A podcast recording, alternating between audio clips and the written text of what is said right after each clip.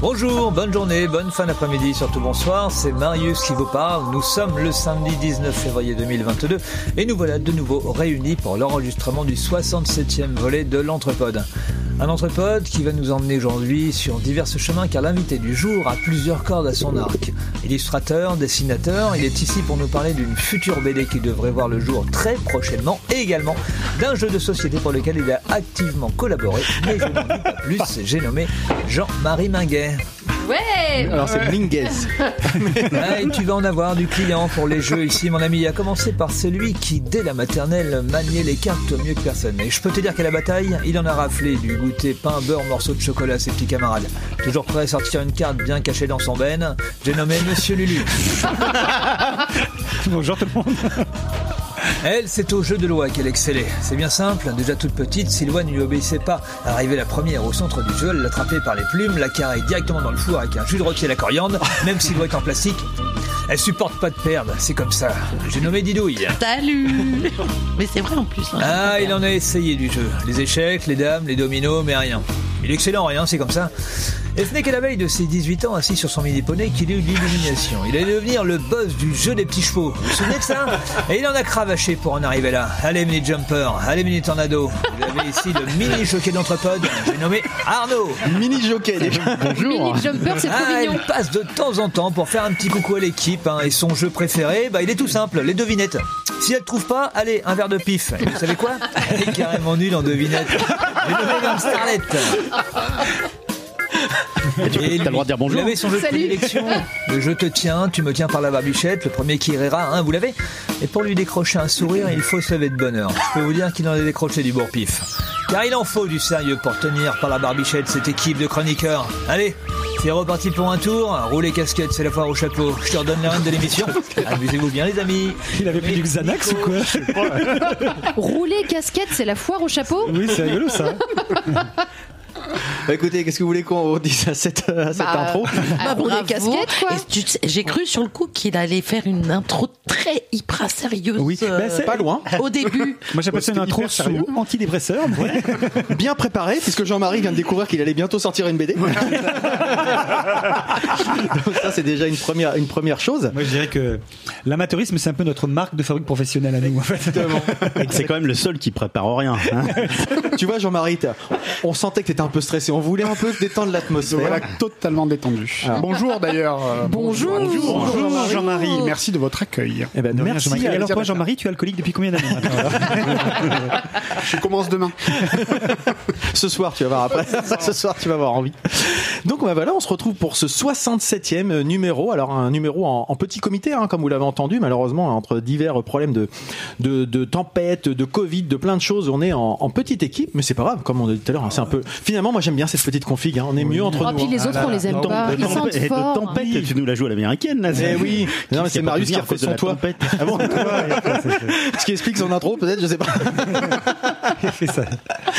Non, mais en tout cas, gros bisous à tous ceux qui ne peuvent pas être là, qui on espère ils nous écoutent quand même un moment. Ils sont loin des yeux, loin du cœur, mais pas des oreilles. Voilà, c'est ce qu'il faut se dire. Euh, je sais pas, c'est c'est complètement improvisé. Ah oui Ah d'accord. donc, euh, on retente un live euh, sur Twitch. hein, et aujourd'hui, donc, on reçoit Jean-Marie Minguez. C'est bien Minguez que ça se prononce. Comment dit-on déjà Alors, pour commencer on, on peut dire Minguez. Ah, si on le dit à l'espagnol, on peut le dire Manguez. Si on le dit à la Euh, dit à la française. Française. C'est pas merguez quoi. Et Minguet, Alors, comme a dit. euh, Oui, alors merguez, merguez, on le disait quand j'étais à la maternelle. Voilà. Allez pas et, euh, et sinon, je dis toujours comment tu prononces Dominguez.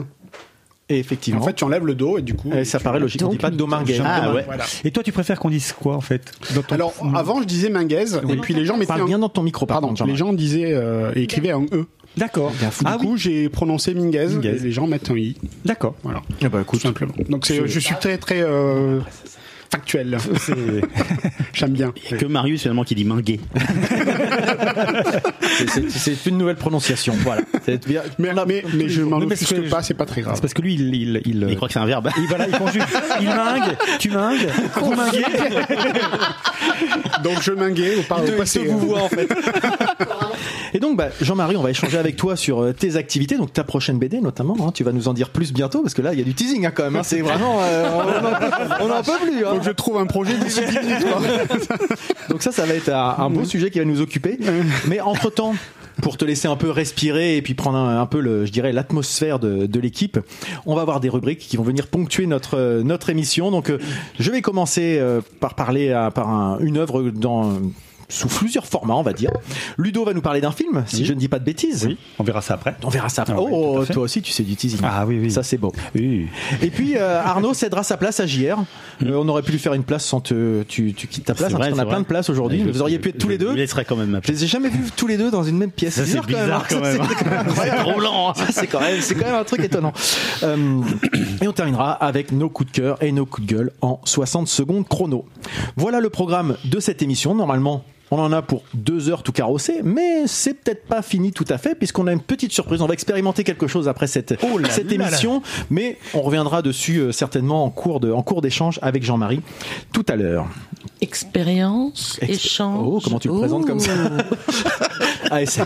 J'ai essayé de faire du teasing aussi. hein. Ben oui. Et donc c'est moi qui Toi commence aussi, tu es libertin Christelle, Christelle- Christelle n'est pas là, mais son esprit souffle sur la table. Bon. non, ouais.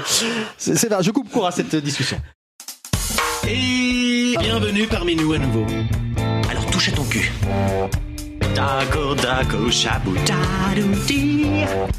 shabou dadoudi. Le fond de tiroir. Alors, pour euh, reprendre un peu le, le cours de notre émission, on a essayé d'avoir quelque chose d'un peu, un peu sérieux, un peu structuré. Hein. Pour l'instant, ça commence. Il à du montage, hein. Ouais. ouais, bref.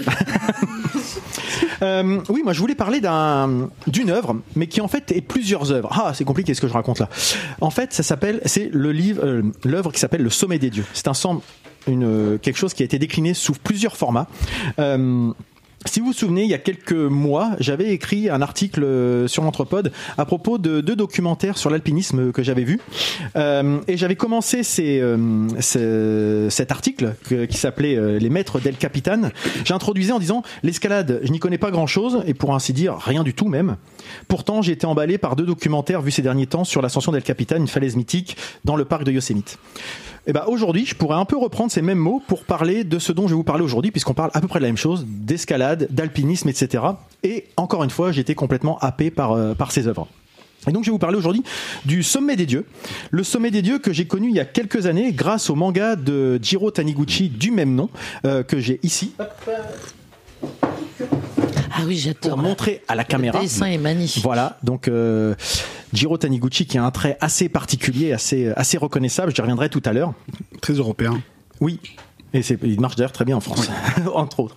Et donc ça a été décliné en plusieurs formats. Tout d'abord en roman, puis en manga, et enfin sur un film d'animation que j'ai vu très récemment et que j'ai particulièrement adoré.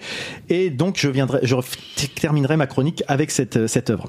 Alors le roman, pour commencer, c'est un roman. Alors je vais essayer de le prononcer euh, l'auteur euh, comme je peux, c'est pas facile. De Baku Yumemakura donc un auteur japonais, hein, comme son comme son, son nom l'indique, qui n'a jamais été traduit en français. Donc euh, pour l'instant, il est. Si vous n'êtes pas euh, japonophile ou japonologue, euh, vous saurez pas forcément le lire. Japonophone Japonophone, voilà, merci beaucoup. C'est beaucoup mieux comme ça. Et donc, euh, c'est un, c'est un roman fleuve, euh, puisqu'il fait 1700 pages à la base, euh, qui, ont, qui sont parus entre 1994 et 1997 dans la revue japonaise Sozetsu Subaru. Donc en fait, c'était sous forme épisodique que ça avait, Feuilleton, été, que ça avait été diffusé. Comment? En feuilleton. Exactement. Et donc, à la, à la fin, ça fait un roman, effectivement, une œuvre de 1700, euh, 1700 œuvres, 1700 pages, Ah oui, pardon. parce que ça fait beaucoup. Et, 1700 finalement, œuvres fois 1700 pages. quand, quand l'auteur a voulu se, se lancer, euh, avant d'a- d'attaquer cette, œuvre, il s'interrogeait sur euh, le fait que le plus haut sommet du monde, l'Everest, a déjà été gravi plusieurs fois. Quel genre d'histoire de montagne peut-on encore écrire aujourd'hui? Finalement, comment on dépasse l'indépassable Un peu, c'est un peu ce- cette problématique qu'il a pu avoir par rapport à, cette œuvre-là. Et finalement, il s'est posé la question de dans les récits, il adore les récits dans lesquels l'homme part seul à la conquête de quelque chose, quels que soient les obstacles qu'il ait à rencontrer. Ça peut être euh, dépasser une limite physique, etc., etc. Et c'est alors qu'il a découvert le plus grand mystère de l'histoire de l'alpinisme, l'affaire de la disparition de George Mallory lors de son ascension du mont Everest en 1924. Se pouvait-il que Mallory ait finalement été vraiment le premier à gravir l'E- l'Everest? Pour l'instant, on ne sait pas en fait ce qui s'est passé par rapport à ça. Alors je ne sais pas si vous connaissez l'histoire de l'histoire de, George Mallory, mais je reviendrai dessus tout à l'heure. Alors le manga, je l'évoquais, Jiro Taniguchi, l'auteur euh, dont- du roman est cité également sur le sur le sur le manga. Euh, Jiro Taniguchi malheureusement il est décédé en 2017, il y a quelques quelques années euh, du- d'une longue maladie. hein. C'est euh, c'était quelqu'un qui était qui a plusieurs si vous regardez sur YouTube il y a pas mal de, de petites vidéos pour illustrer un peu ce personnage qui a l'air d'être comment vous dire le le, le papy sympa qu'on aimerait bien avoir en fait. Il est très posé, très calme, très vraiment quelqu'un de très qui a l'air assez agréable comme comme comme personnage Qui qui est plutôt qui était voilà euh, qui est un auteur de manga pour adultes. Alors pour adultes, ça veut pas dire qu'on tombe dans les choses euh, classées X, etc. Souvent, quand 18 même, ans. ça veut dire ça. Mais là, dans ce cadre-là, non. c'est c'est les types de mangas seinen, euh, plutôt adolescents, adultes, en fait, plutôt euh, pour des, des gens qui traitent de thématiques qui vont plutôt intéresser un lectorat adulte, c'est-à-dire qu'on n'est pas dans des combats, dans de, le parcours du héros un peu classique, euh, qui, qui se réveille un matin, qui a perdu la mémoire et puis qui doit aller affronter plein d'ennemis pour devenir le chef de sa tribu, puis le chef d'humain, etc. On n'est pas du tout dans ce, dans ce C'est ma cadre-là. vie, ça Comment C'est ma vie, c'est un peu ça. Ça. Bah oui, quand t'as découvert le mini poney. Et que maintenant tu es devenu mini jockey. Et donc c'est un c'est un auteur comme on l'évoquait tout à l'heure qui est presque plus connu en France que dans son pays. C'est-à-dire qu'il est assez euh, c'est c'est assez euh, secret comme Un peu comme Mireille. Mathieu. Oui. À- à ce point-là, Il euh, au il- Japon Il est plus connu de maintenant parce qu'il est comme ils savent qu'il a été connu en France. Son aura euh, rejaillit dans le pays d'origine, mais finalement c'est pas un auteur euh, à la grande renommée en fait euh, dans, dans son pays. Nul n'est prophète dans son pays, comme on dit, et là c'est un, un exemple Il n'y a classique. pas assez de boules de feu, en fait. C'est ça, ça manque de, de Dragon Ball et de choses comme ça. Et donc il a débuté il y a, sa, sa carrière avec des mangas plutôt type polar plutôt de- du roman noir, etc., etc. Et sa carrière s'orientait sur des œuvres beaucoup plus contemplatives, philosophiques, intimistes, poétiques. En fait, c'est vraiment là-dessus que ça part, sur les choses de la vie quotidienne, les relations entre les êtres humains, et aussi les rapports entre les êtres humains et la nature. Là, on le retrouve complètement dans, ce, dans cette œuvre-là. Moi, je l'avais découvre avec Quartier Lointain. Ah oui. Et si je dis pas de bêtises, c'était un cadeau de mon Lulu pour mes 30 ans. C'est vrai. Donc euh, ça commence à faire bientôt 13 ans que j'ai découvert Putain, ça. 13 ans. Voilà. Et j'ai adoré ce livre que j'ai ici aussi, qui est aussi un très très beau livre, encore une fois, et un beau pavé. hein. Et là, on n'est pas effectivement dans l'imagerie du manga euh, petit format poche qui se consomme euh, rapidement, etc. On est vraiment dans des œuvres, euh, voilà, qui sont assez assez poussées et qui ont des faut- avec un rythme particulier aussi. Faut faut faut aimer Taniguchi. C'est très lent, c'est très contemplatif. J'étais en train de réfléchir, il me semblait que le format était plus petit, mais ce serait bien euh, sur des formats plus serrés en deux parties. tu sais. Peut-être. Casterman, je crois qu'ils ont refait des formats en couverture Ouais. souple. Ouais, c'est ça. Qui sont en deux, en deux, deux œuvres. Alors j'ai aussi adoré le journal de mon père, euh, l'orme du Caucase et l'orme qui, et l'homme qui marche. Tu veux dire Ludo? Non, non, non, non, vas-y, vas-y, excuse-moi. Je... Et il a aussi fait quelque chose qu'il a beaucoup fait connaître en France, c'est le gourmet solitaire et les, rêveries du gourmet solitaire. C'est l'histoire d'un homme d'affaires qui va de restaurant en restaurant. On sait pas trop grand chose de lui, on, on le découvre uniquement à partir de ce qu'il mange en fait, à travers ce qu'il mange, etc. Et encore une fois, c'est voilà, c'est très posé, il n'y a pas d'action, ça saute pas dans tous les sens, etc. Et c'est euh, vraiment un auteur assez aty- pas atypique mais c'est pas ce vers quoi on, on va tout de suite penser quand on quand on pense à, à- au dessin euh, manga Ah, ça me fait penser à Midnight Diner. La cantine de minuit où le principe Oui, c'était ouais, ça. oui. On se rencontre autour d'un plat, on veut regoûter un plat, Et on ça- fait, et puis là on, on apprend les, à connaître les personnages Ouais. de par ce qu'ils mangent. Mais ça, ça retrouve, un- ça ressemble un petit peu à, à cette œuvre-là. Alors moi, j'aime beaucoup euh, Taniguchi. Hein, voilà, j'ai pas mal de trucs qui. Ah oui. Donc euh, c'est un auteur, voilà, très un rock, très télérama. Hein, on va pas se mentir aussi. Hein, mais et du coup, il y a beaucoup de choses qui sont racontées. Et du coup, la déclinaison de l'homme qui marche. Il y a un livre d'entretien avec Benoît Peters, l'homme qui dessine, où c'est un livre euh, où on apprend à découvrir un petit peu le, le- le- je dirais, la, la face cachée du, du personnage, euh, même s'il se cache pas forcément, mais je veux dire, euh, à découvrir un petit peu l'homme derrière l'artiste en fait. Alors, ce qui nous occupe euh, justement aujourd'hui, c'est qu'il a fait aussi plusieurs œuvres autour de l'alpinisme, euh, K2, Sauveteur et Le Sommet des Dieux. Donc cette adaptation qu'il a faite entre 2000 et 2003, puisque ce sont cinq tomes en fait euh, au final. Les 1700 pages sont devenues cinq tomes, 1000 pages à peu près hein, en, en manga. Euh, Excuse-moi. oui. Les 1700 pages dont tu parles, c'était un- Le roman. C'était le roman. c'était le roman. On est d'accord. Hein. Qui ont été transformés en 1000, 1000 1100 pages en, cinq manga. de manga. Ok, Exactement. juste pour que je, ouais, je raccorde bien les wagons. 1700 œuvres. Et l'adaptation du Sommet des Dieux a été couronnée par le prix du dessin lors du festival d'Angoulême de 2005. Donc je me demande, c'est pas un des premiers auteurs manga à avoir été euh, euh, célébré à Angoulême ou quelque chose comme ça. Donc ça lui a donné une reconnaissance aussi en France euh, par rapport à, à tout ça.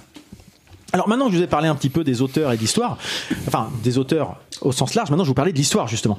Euh, ça parle finalement, c'est un périple qui a pour euh, toile de fond le destin d'un alpiniste japonais et l'histoire, l'aventure de Georges Mallory au sommet de l'Everest que je vous évoquais tout à l'heure. Alors je sais pas si vous connaissez l'histoire de Georges Mallory. Euh, Georges Mallory, c'est un un mystère de l'histoire de l'alpinisme, puisque après trois expéditions inachevées, ce célèbre alpiniste euh, britannique prend le 8 juin 1924 la direction du sommet de l'Everest en compagnie de Sandy Irvine.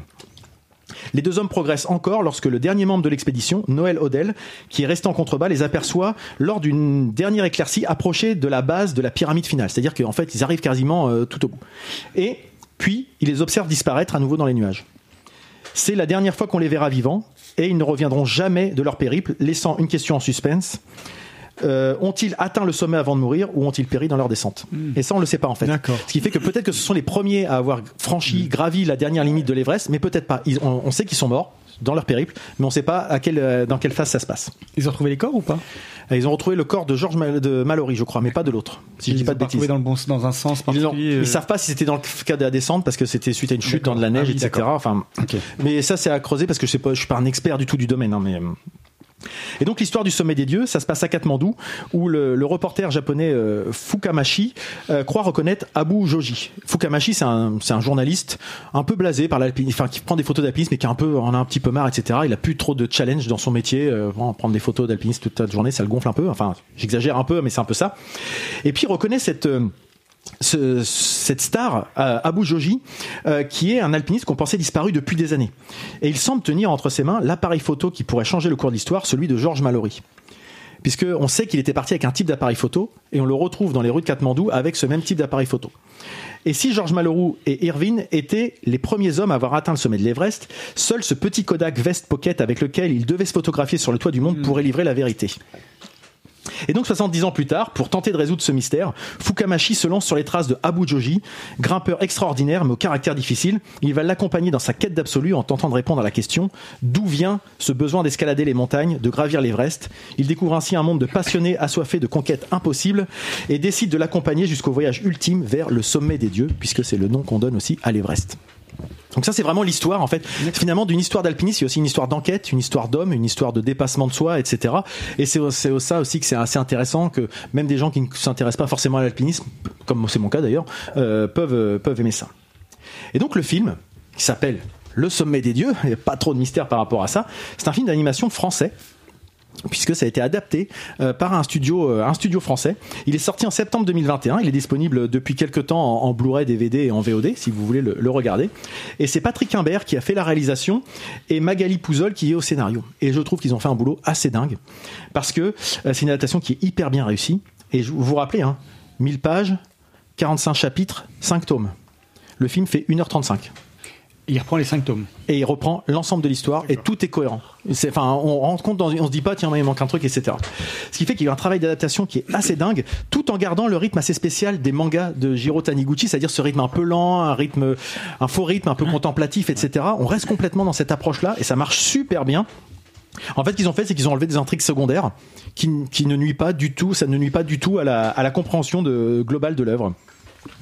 Euh, si on revoit, vous voyez, si on reprend les dessins de Taniguchi, vous allez voir qu'on retrouve quand même des faciès assez euh, reconnaissables. On sait tout de suite que c'est du Taniguchi. C'est un peu comme euh, quand on fait Naoki Urasawa. on, sait, tout de suite quel, eh ben, on reconnaît les personnages de Taniguchi, mais sans le trait de Taniguchi. C'est-à-dire qu'ils ont un petit peu occidentalisé tout en gardant finalement le, ce qui faisait un peu le sel des, personnages à l'initial. Donc c'est vraiment, c'est vraiment un sacré, un sacré boulot qui a été fait.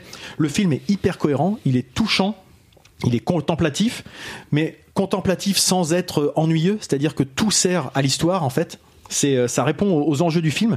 C'est lisible, c'est compréhensible encore une fois, même sans connaître les techniques euh, d'alpinisme. On voit ce qu'ils font, on voit ce qui se passe, on comprend tout.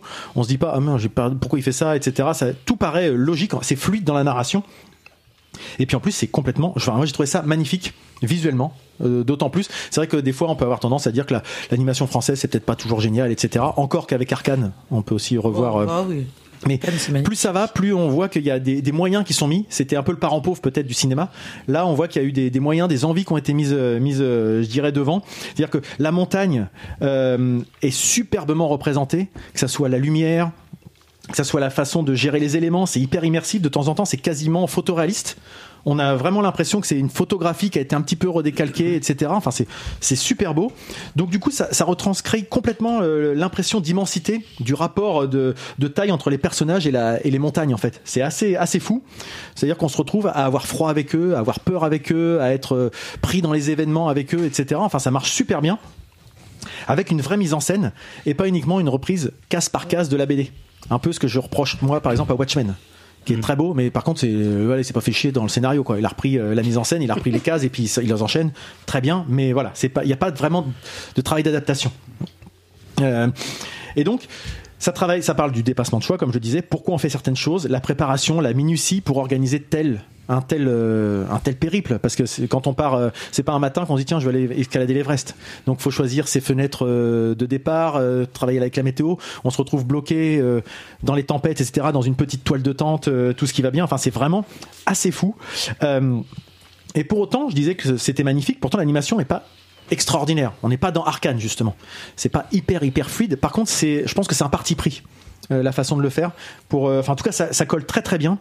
Et ce qui m'a aussi marqué, c'est le, au niveau sonore, l'immersion. C'est-à-dire que le bruit de la neige, le bruit du vent, euh, les toiles de tente, j'en parlais là tout à l'heure, euh, les pas dans la neige, les crampons dans la glace. À chaque fois, il y a vraiment un, vrai travail de design sonore qui est, fait. J'ai trouvé ça vraiment super, super beau.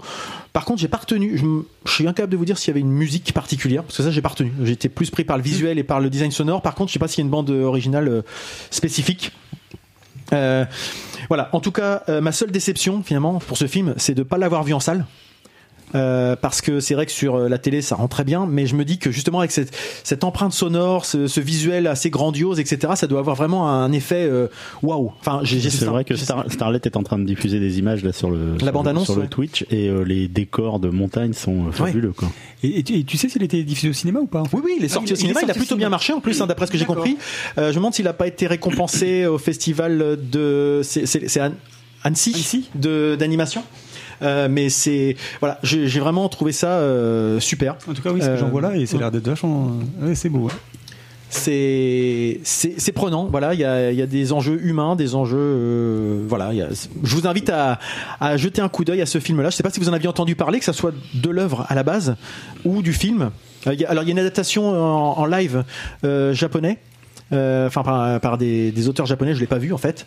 Je sais pas si c'est sorti du Japon d'ailleurs, mais en tout cas en, anima- en animation. euh, Alors moi je vois pas tout sur la vidéo là, je sais pas si c'est pas. Ah c'est sur la télé, sur le petit écran. Ouais, je vois petit. ce petit écran. de- Donc euh, ouais, si vous suivez en Twitch, vous pouvez voir euh, ce que ça, ce que ça rend en fait. Et donc je suis impressionné ouais par la, la neige. On voit bien la neige qui nous, qui nous fouette. Et, Enfin, c'est l'animation des personnages, elle est pas dingue. Par contre, le décor a été très très travaillé quoi. Vraiment, Ouais, c'est hein, sur vraiment. c'est- euh, enfin, voilà, chouette, je vous, je vous invite à acheter un coup d'œil. Et une, mi- 1h30 en plus, ça passe comme une lettre à la poste quoi. C'est ouf. Du coup, 1h30, ça t'a pas trop. euh, par rapport à ce que tu connaissais du manga, euh, donc de la richesse du- de l'œuvre, euh, ça t'a pas justement trop semblé trop réducteur par rapport à certains Alors, frustration. Oui, Alors, parce que parfois on a ce côté. Alors déjà parce que j'ai lu le manga il y a très longtemps. D'accord. Euh, donc je me rappelais plus forcément des intrigues secondaires. Je me rappelle qu'il y avait des petits trucs un peu, mais qui m'ont pas manqué en fait finalement,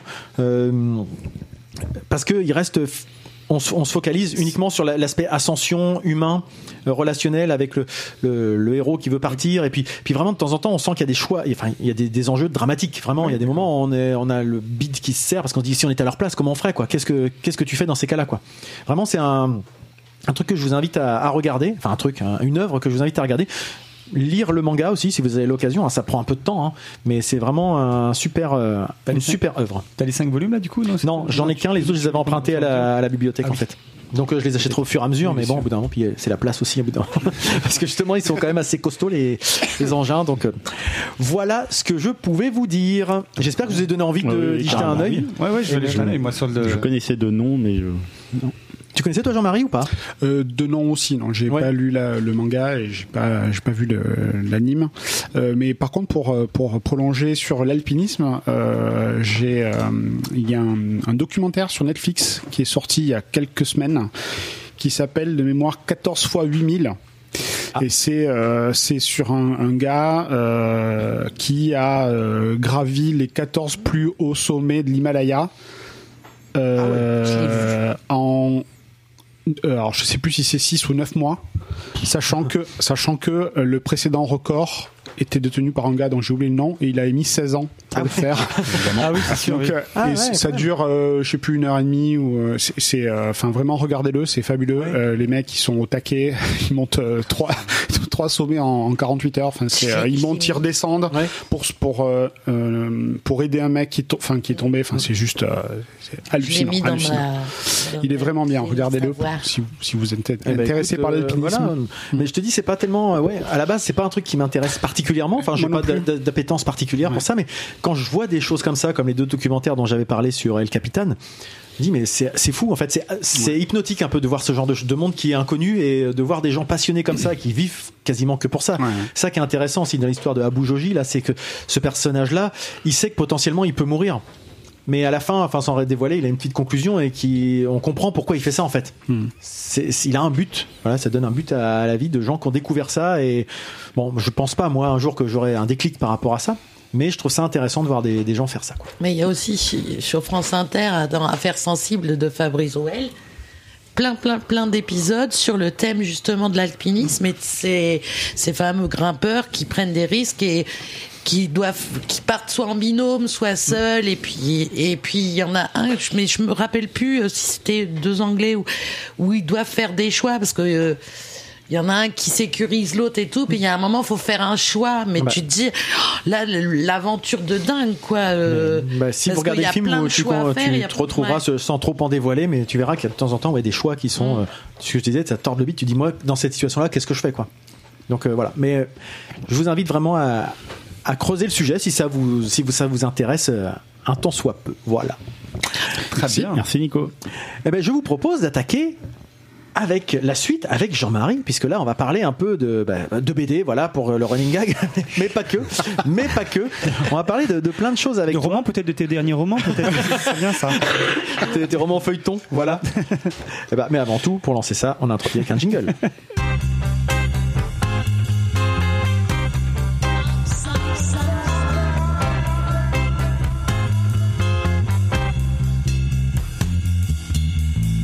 Rester. Pas de problème. Je suis même content que tu sois venu chez nous. J'aimerais bien que tu restes. On va manger des chips. Alors c'est pas des chips, c'est beaucoup à base de chocolat, hein, tu vas voir. Mais c'est pas grave, on aimerait bien que tu restes quand même. Et donc, Je réfléchis. tu réfléchis encore. quand même. Les chips au chocolat hein?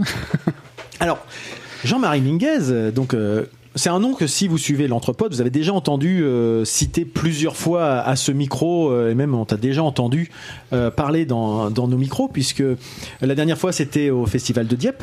Euh, que j'ai eu la chance de, de couvrir cette année, mais j'avais aussi eu le plaisir de passer une après-midi dans ton atelier il y a quelques années Absolument.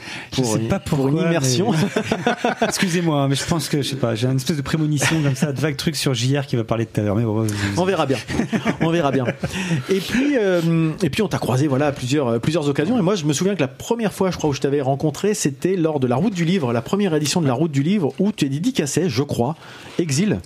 Oui. Euh, Un monde magique. Peut-être. Alors ça, je me souviens plus trop dans le détail. Un monde magique, ouais. Et donc moi, pour moi, initialement, euh, Jean-Marie, tu étais auteur de BD.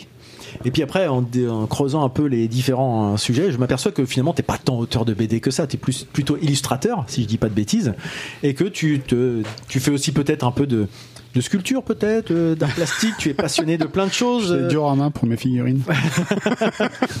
donc, en tout cas, voilà, on va te laisser un peu te, te présenter un peu plus d'où tu viens, parce que tu, tu as pas vraiment un accent euh, rouennais.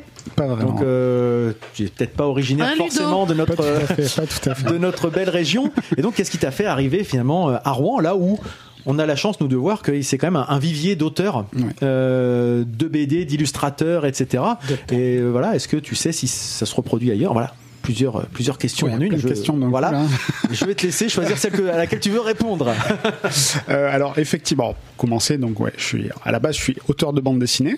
Donc mon, depuis euh, donc professionnellement depuis 2000 fin 2002 début Non, c'est 2003. pas vrai, depuis 2000, hein, excuse-moi. j'ai vérifié. 2002.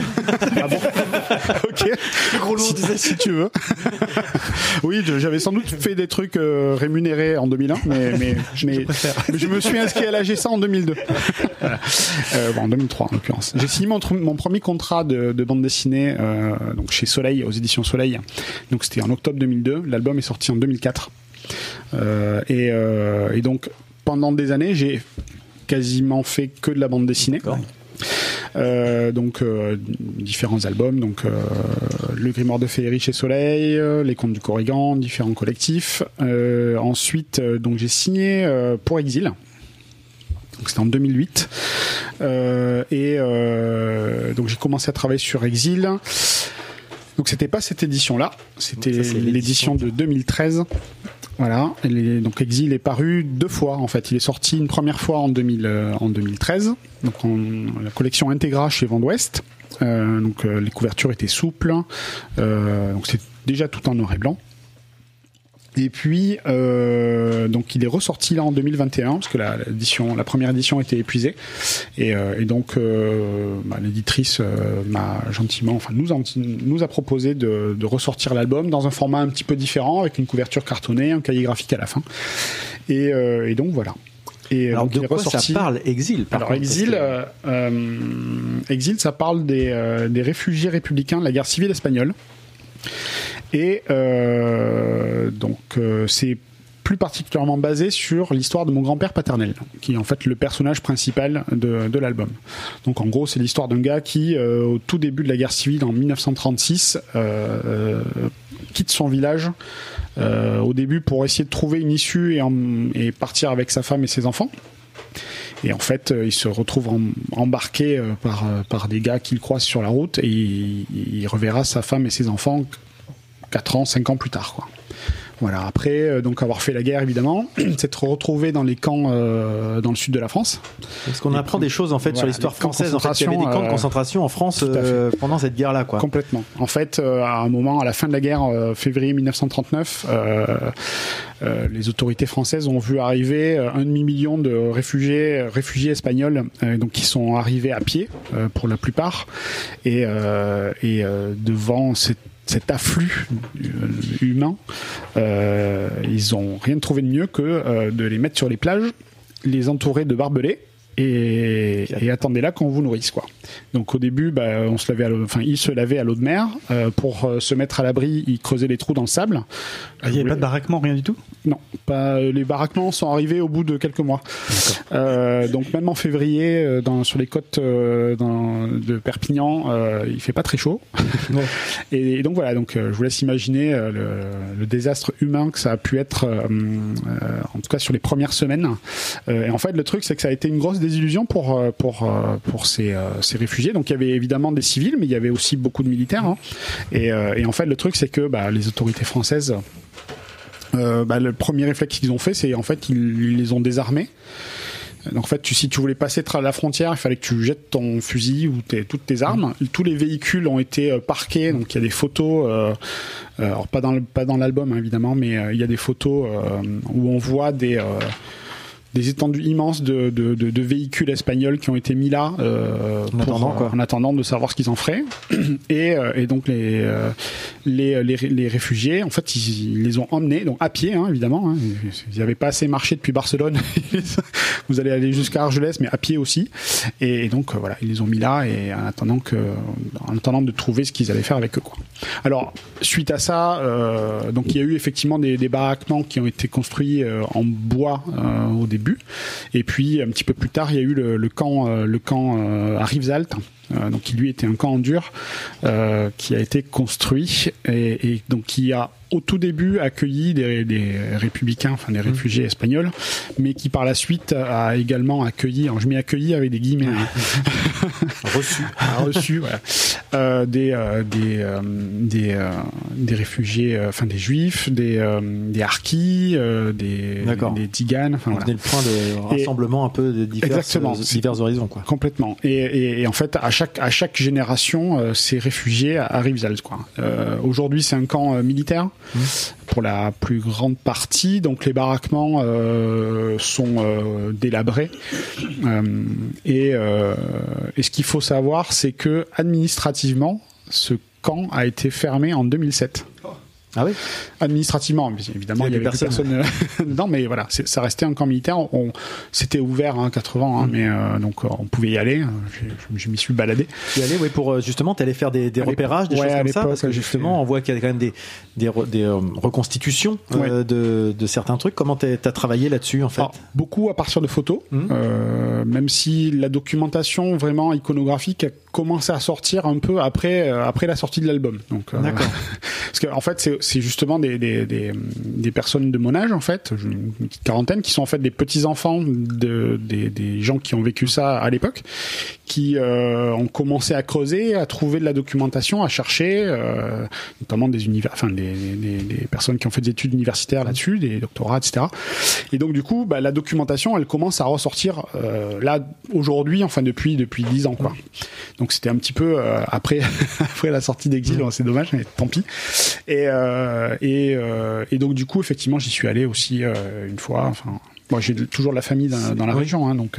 La personne à qui tu as travaillé sur cette, parce que vous êtes deux sur ce. ce Henri. Fabuel, qui est co-scénariste. Voilà, c'est ça. En fait, vous avez donc, c'est ça que je voulais savoir pour la répartition des, des, des rôles. En fait, vous avez co-scénarisé et tu as dessiné le, le, le, le- c'est ça, Absolument. ouais. Donc on a écrit à quatre mains. En fait, il se trouve que, euh, que je, je voyais dans une dédicace qu'a priori il a eu un peu une histoire commune, c'est ça? Euh, Donc vous êtes retrouvés sur des sur des éléments de- d'histoire commune euh, à vos à vos. Absolument. Lui aussi, il est, il est euh, petit-fils de, de réfugiés euh, républicains, en fait. Euh, D'accord. Et euh, donc réfugiés espagnols euh, de la guerre civile. Donc du coup, c'était un projet, en fait que lui avait déjà, enfin c'est une histoire qu'il avait déjà envie de raconter. Et, euh, et en fait, on, on s'est retrouvés euh, sur des, des, des festivals de BD. On a parlé de nos projets à l'époque, et puis du coup, on s'est dit que c'était assez logique de travailler ensemble, quoi. Et alors, il se trouve que euh, au début, le récit devait euh, joindre en fait les, les, les deux euh, les deux histoires familiales. Et, euh, et en fait, on, on a commencé à travailler sur le projet. Les plus, premières planches, ont eu- il y a eu plein de versions, des versions en couleur, des versions en, en couleur avec un peu de couleur, du sépia, du machin. Pff, Ça marchait pas. Et, et à un moment, on s'est rendu compte que, que ça marcherait pas. Donc, il, il- enfin, en tout cas, tel qu'on le voulait au début. Donc, il m'a dit, je- on va écrire l'histoire de ton grand-père. Il fallait, il fallait trouver un axe. Enfin, Voilà, il fallait trouver un axe. Voilà, c'est ça. Comme ça, tu te sentiras vraiment impliqué euh, complètement euh, et, et- et ce sera mieux. Et, et euh, c'est ce qu'on a fait. On a refait les planches dans ce sens-là. Il a réécrit une partie du scénario. Et, là, l'éditeur, donc Vent d'Ouest, Glénat, a dit euh, ah ça nous plaît bien. Du coup euh, on a une collection euh, c'est la collection Integra chez Vent d'Ouest euh, c'est en noir et blanc euh, ça pourrait vraiment aller euh, vraiment coller au récit. Et là je me suis dit ok mais dans ce cas si c'est en noir et blanc je fais de la je, je travaille pas en numérique je vais travailler à l'aquarelle. Ah oui, ok. et euh, du coup on- ça va avoir une patte graphique encore plus présente encore plus forte. maintenant j'ai la réponse. voilà. C'est de et, et, et, et de fait du coup bah on a refait les planches ils ont dit aussi ok quoi on a- ils ont signé tout de suite C'est- c'est ce sont tes grands-parents là en photo, les vraies photos qu'on voit? Euh, oui oui tout à fait C'est des vraies photos de famille, ouais. C'est pas des choses ouais, qui sont là pour il y a- illustrer. Il y a trois, trois petites photos, euh, effectivement. Alors la première, on voit mon grand-père euh, qui est euh, tout à droite sur la photo, euh, euh, donc euh, avec des, des, des collègues à lui, je, je les connais pas. Ouais. Et ensuite, il y a deux photos, euh, donc une de mes grands-parents. Euh, donc c'est mon, mon grand-père à la fin de la guerre quand il est rentré. Je crois. Ouais, voilà. Donc quand il est, ça c'était juste au retour. euh, donc c'est une petite photo, juste juste au retour de, de- des camps en fait. Donc euh, entre, et ce qu'il faut savoir c'est qu'entre la première photo et la seconde, il s'est écoulé euh, cinq ans quoi. Hum, là, ça- ouais. Donc euh, là, on- sur cette photo-là, mon, mon- il y a les deux enfants en fait, c'est mon oncle et mon père. Donc mon père, il doit avoir euh, voilà 5 6 ans quoi. Euh, quand il est parti, en fait, il était Il quoi. quoi. Il a pas connu les premières années, ouais. Et, et, et, et on voit surtout euh, ce qui ce qui choque énormément, c'est c'est le, le- la- enfin les années Hmm. Que qu'a pris euh, mon grand-père euh, En peu de temps, ans, si peu de temps. ans, quoi. Voilà. Et là donc c'est euh, quelques c'est plutôt à Perpignan donc c'est euh, ça devait être dans les années 60 Hmm. quand quand euh, mon grand-père et ma grand-mère du coup sont enfin mon grand-père est retourné en France parce que bah, comme c'est raconté dans l'histoire en fait euh, ils étaient trois frères et un des trois frères est resté en France parce qu'il était officier en fait dans l'armée républicaine donc il savait direct que lui s'il rentrait il C'était terminé, quoi. c'était terminé donc il n'est pas rentré euh, en Espagne et euh, et du coup ils sont retournés le voir euh, temps, pour les ouais. fêtes de Noël et en fait euh, ils avaient prévu de rester un mois ils sont restés 14 ans D'accord. ah oui. Voilà. Et, et voilà l'histoire. Pourquoi tu es là aujourd'hui Et, presque mais, mais c'est pas loin d'être ça et dans le cadre de ton histoire familiale, euh, après le, le- enfin entre guillemets la fin du régime de Franco, est-ce que ta famille, vous êtes revenu en Espagne ou est-ce qu'il y a de la famille qui était encore en Espagne ou euh, Alors moi, j'ai, il y a de la famille qui n'est jamais venue en France en fait. J'ai notamment des, des, enfin, des oncles et des tantes, des cousins, cousines euh, qui habitent toujours en Andalousie, euh, qui n'en sont jamais partis. Euh, et euh, j'ai aussi de la famille. euh, alors du coup, c'est, ouais, enfin, du coup, je les connais moins parce que les mes grands-parents sont plus là, donc euh, forcément, euh, tu, tu, tu le lien avec les- la famille de ce de l'autre côté, enfin de mes, de- des cousins en fait de mes parents, euh, forcément je les je les connais pas quoi, ou pas très bien. Donc, euh, mais je sais que j'ai encore de la famille du côté de Barcelone effectivement. Ce que, ce que j'aime bien, enfin, c'est pas ce que j'aime bien, c'est que j'ai trouvé intéressant dans l'histoire, c'est finalement comment, euh, justement, le rouleau compresseur de l'histoire euh, emporte les gens finalement contre leur gré. C'est-à-dire que ton grand-père, il a pas voulu ce qui lui est arrivé en fait. Il est parti, c'est un peu, il est, il est pas parti en disant voilà, je reviendrai que dans cinq ans. Il s'est Il pensait revenir une heure après. Voilà, c'est un événement qui en enchaîne un autre, qui en emmène un autre, qui en entraîne un autre, etc. Et puis en fait, il se rend compte que ça lui a complètement échappé et c'est une personne dans la guerre par rapport à, à plein d'autres choses et, euh, et que c'est, enfin, bon, après c'est toute proportion, mais quand il y a plein de gens qui disent moi, si- s'il y avait la guerre, je sais ce que je ferais, je serais résistant, je serais machin, je serais... on sait pas ce qui peut nous arriver parce que des fois les, les événements sont plus forts que, nous et puis on, on essaie juste de, voilà, comme c'est ça. On voit que c'est de l'improvisation et de la preuve, il a réussi à survivre alors que c'est pas le cas de tous ses, Non, ses malheureux compagnons euh, dans l'histoire, quoi. C'est l'improvisation et de la survie, hein. Mm. Euh, clairement. euh, Oui, dis Et est-ce que tu sais si euh, ceux qui ont vécu euh, ça, s'il y a eu après-guerre euh, des tentatives pour, euh, je sais pas, se porter partie civile contre l'État français qui les a justement euh, euh, concentrés sur les plages Oui, et est-ce qu'ils l'ont vu comme un mal nécessaire Voilà, parce que euh, autant il y a eu des choses qui ont été faites pour euh, les Juifs. euh, Est-ce que tu sais s'il y a eu de la part de l'État français quelque chose de fait pour ces familles qui ont subi euh, à, ma, connaissance, euh, non. Enfin, j'en sais rien. Non. Je sais pas du tout. Je la question. Mais c'est c'est un- c'est une question euh, super intéressante. Et ce ce livre-là, il a pas, il a, il a- est-ce qu'il est utilisé ou est-ce que, enfin peut-être pas utilisé, c'est peut-être pas le but, mais euh, justement, dans des- comme tu dis, des, des gens de ton âge ou d'autres générations qui veulent recreuser, et qui s'en servent un peu comme euh, document historique ou pas, ou est-ce que c'est vu comme un une œuvre artistique euh, et pas plus que ça en fait Ou est-ce que c'est vu comme un témoignage aussi? Comment c'est pense perçu à que, ton ouais, avis? c'est plus vu comme un témoignage. D'accord. Euh, je, je pense pas qu'on s'en serve comme, euh, enfin, comme euh, comme une base historique, Mm. vraiment. Ouais. D'autant qu'aujourd'hui, il y a, comme je disais tout à l'heure, il y a beaucoup plus, Plus de matière, oui. matière qui sort, des photos, euh, des témoignages, enfin, euh, donc. Oui. et, et aussi, notamment en Espagne, hein, enfin, il y a beaucoup de, de, de- notamment de, de fausses communes et de choses comme ça qui sont euh, réouvertes euh, parce que ah, enfin pendant 40 ans de, de dictature euh, franquiste euh, je, vous laisse imaginer les, les, les choses qui ont pu se passer donc dégâts, euh, dans- en Espagne il y a beaucoup beaucoup de, de, de choses qui sont qui bougent à ce niveau-là depuis quelques années maintenant mais euh, en France non enfin, c'est euh, la plupart du temps les gens savent même pas qu'il y avait des camps dans le sud de la France hein. Oui, bah, je- Bah, moi, j'ai je- découvert je en lisant, pas. en fait. Donc, Voilà, euh, donc, euh, Et- donc non du coup c'est pas euh, non. Alors, je parlais tout à l'heure de, de- du trait particulier de Jiro Taniguchi qu'on reconnaissait euh, au premier coup d'œil. Je parlais aussi de Naoki Urasawa, mais euh, Jean-Marie, toi, ton trait, on le reconnaît aussi facilement. On voit tout de suite tes, dessins. Quel est ton est-ce que tu as une technique particulière dans ton ou est-ce que tu as appris à dessiner finalement? Est-ce que c'est du l'autodidacte pour arriver à, à faire euh, ça? Ou est-ce que tu as pris des cours particuliers qui ont fait affiner ton trait par rapport à ce qui c'est ce que tu voulais faire aujourd'hui, ce que tu fais ou comment tu as fait? Alors moi je suis autodidacte D'accord. Effectivement, complètement. Euh, donc du coup, euh, c'est- difficile à répondre comme question. En fait, c'est-à-dire que je, je dessine de manière assez instinctive. Alors évidemment, j'apprends, enfin, je, je m'entraîne beaucoup. euh, je fais du beaucoup de depuis quelques années maintenant, euh, pas mal de. Je suis des ateliers de, de modèles vivants pour pour l'anatomie, la morphologie, des choses comme ça. Mais moi, je suis je suis un produit de de, de, de mes influences et de mes de mes lect, enfin pas pas tant de mes lectures, mais plutôt de mes de- des dessins animés, des oui des lectures aussi de comics. euh. donc je, je suis vraiment au au point de jonction entre euh, entre les mangas, euh, les comics et la BD franco-belge. Donc euh, je crois que au final, ce que je fais, alors que ce soit sur Exil ou sur d'autres choses comme bah, comme il avait dire sur les jeux de société par exemple, euh, il y, a, une base commune, c'est la manière dont je vais construire un personnage, et après euh, je vais euh, je vais le modifier, je vais modifier le les proportions pour, pour être plus sur un style un peu manga ou plus sur un style un peu comics ou, euh, ou sur quelque chose un peu plus euh, franco-belge. Euh, Il faut déjà connaître un peu les codes, en fait. C'est ça que je veux dire derrière. Quand même, Les- t'es pas.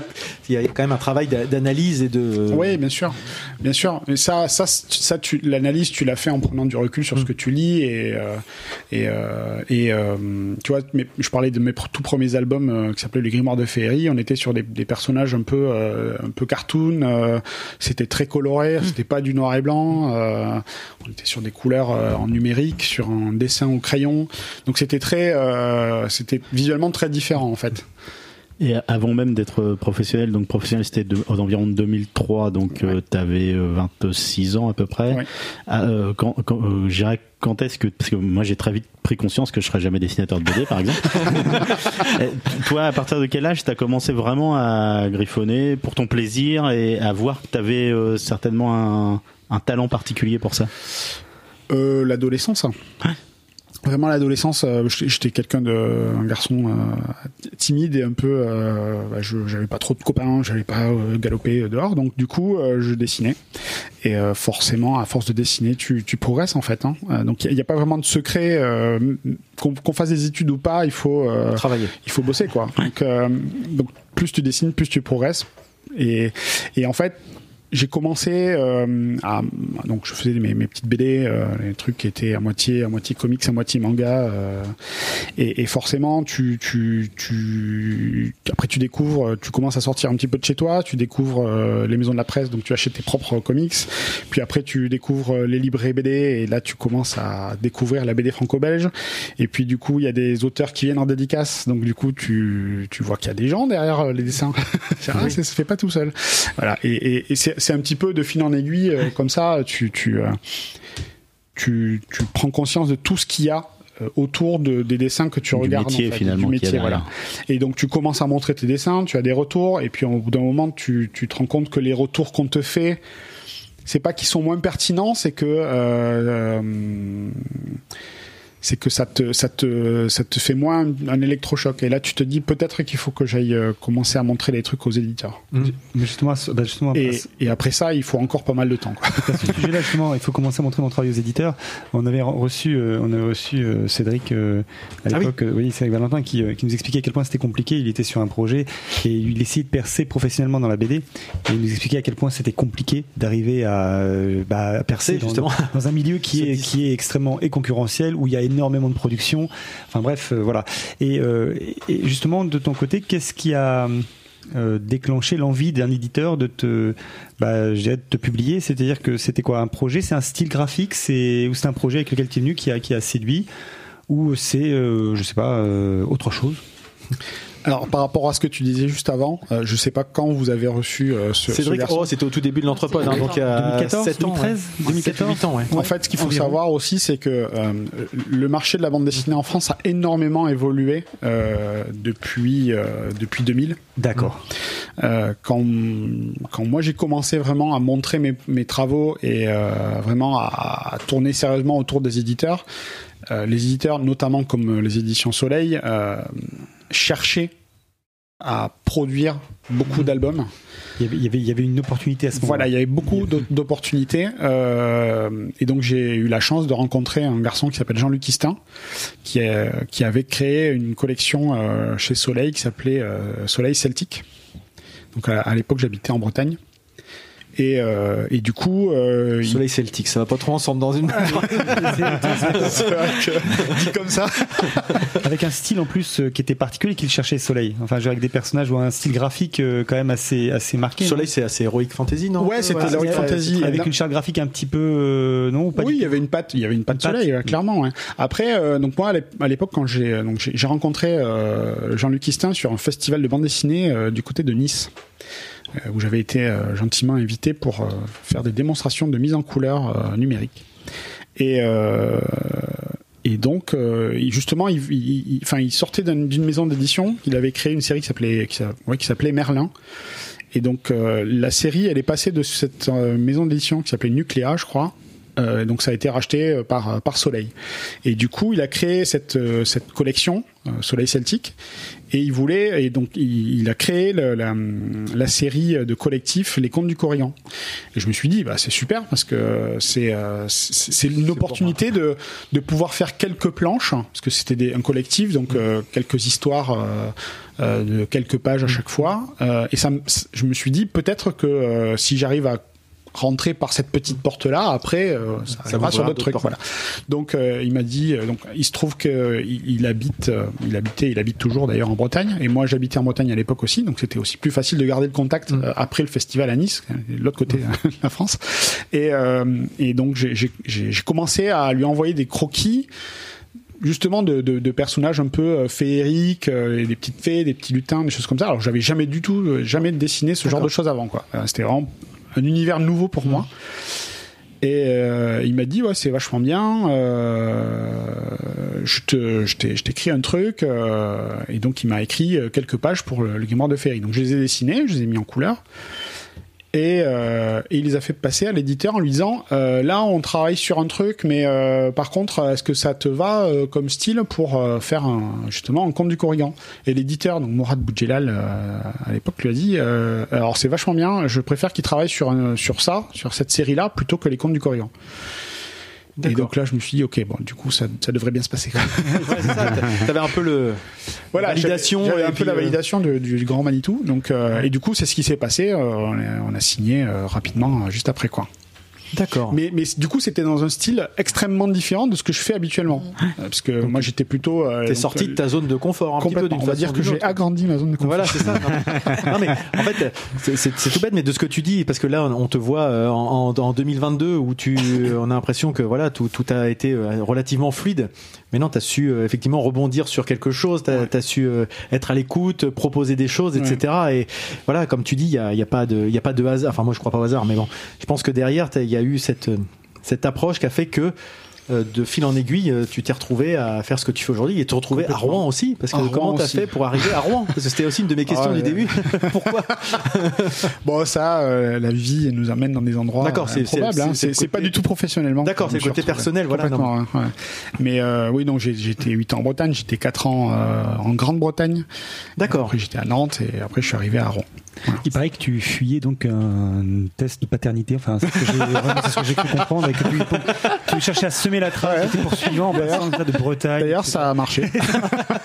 Moi, ce que je retiens, c'est que sa lettre de motivation, c'est c'est des planches de dessin. Ah bah c'est de toute façon ça- faut montrer hein. Ouais. Donc euh, c'est Comment un- tu crois que Nico a fini dans le porno toi Euh, oui, j'ai fini euh, c'est fini. Ah, il n'y a hein. pas de, Ça n'a pas vraiment commencé. il y a pas de hasard, hein, vraiment. C'est une porte, on ouvre une autre, euh, tu vois, de fil en aiguille. Et donc bah écoute, ça tombe bien, on est justement au moment de la virgule qu'on va faire avec avec Ludo. Donc là on a vu un peu ta ton début. Comment t'appelles ça T'as vu un peu la, justement, la- dans le slip quoi, c'est- c'est- Alors là, je voulais voir si vous alliez faire un truc grave là-dessus. Bien joué les gars, les filles, super, bravo. Mais non, mais là on a vu ton, ton parcours finalement jusqu'à présent, ton ton activité de, de scénariste BD, mais on va voir dans la deuxième partie de, de cette interview ce que tu fais autre que la BD, puisque tu ne fais pas que ça maintenant.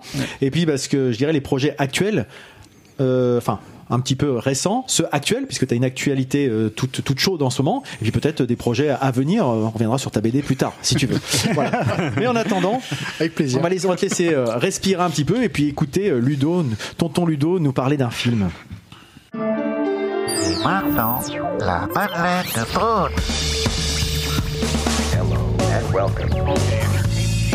de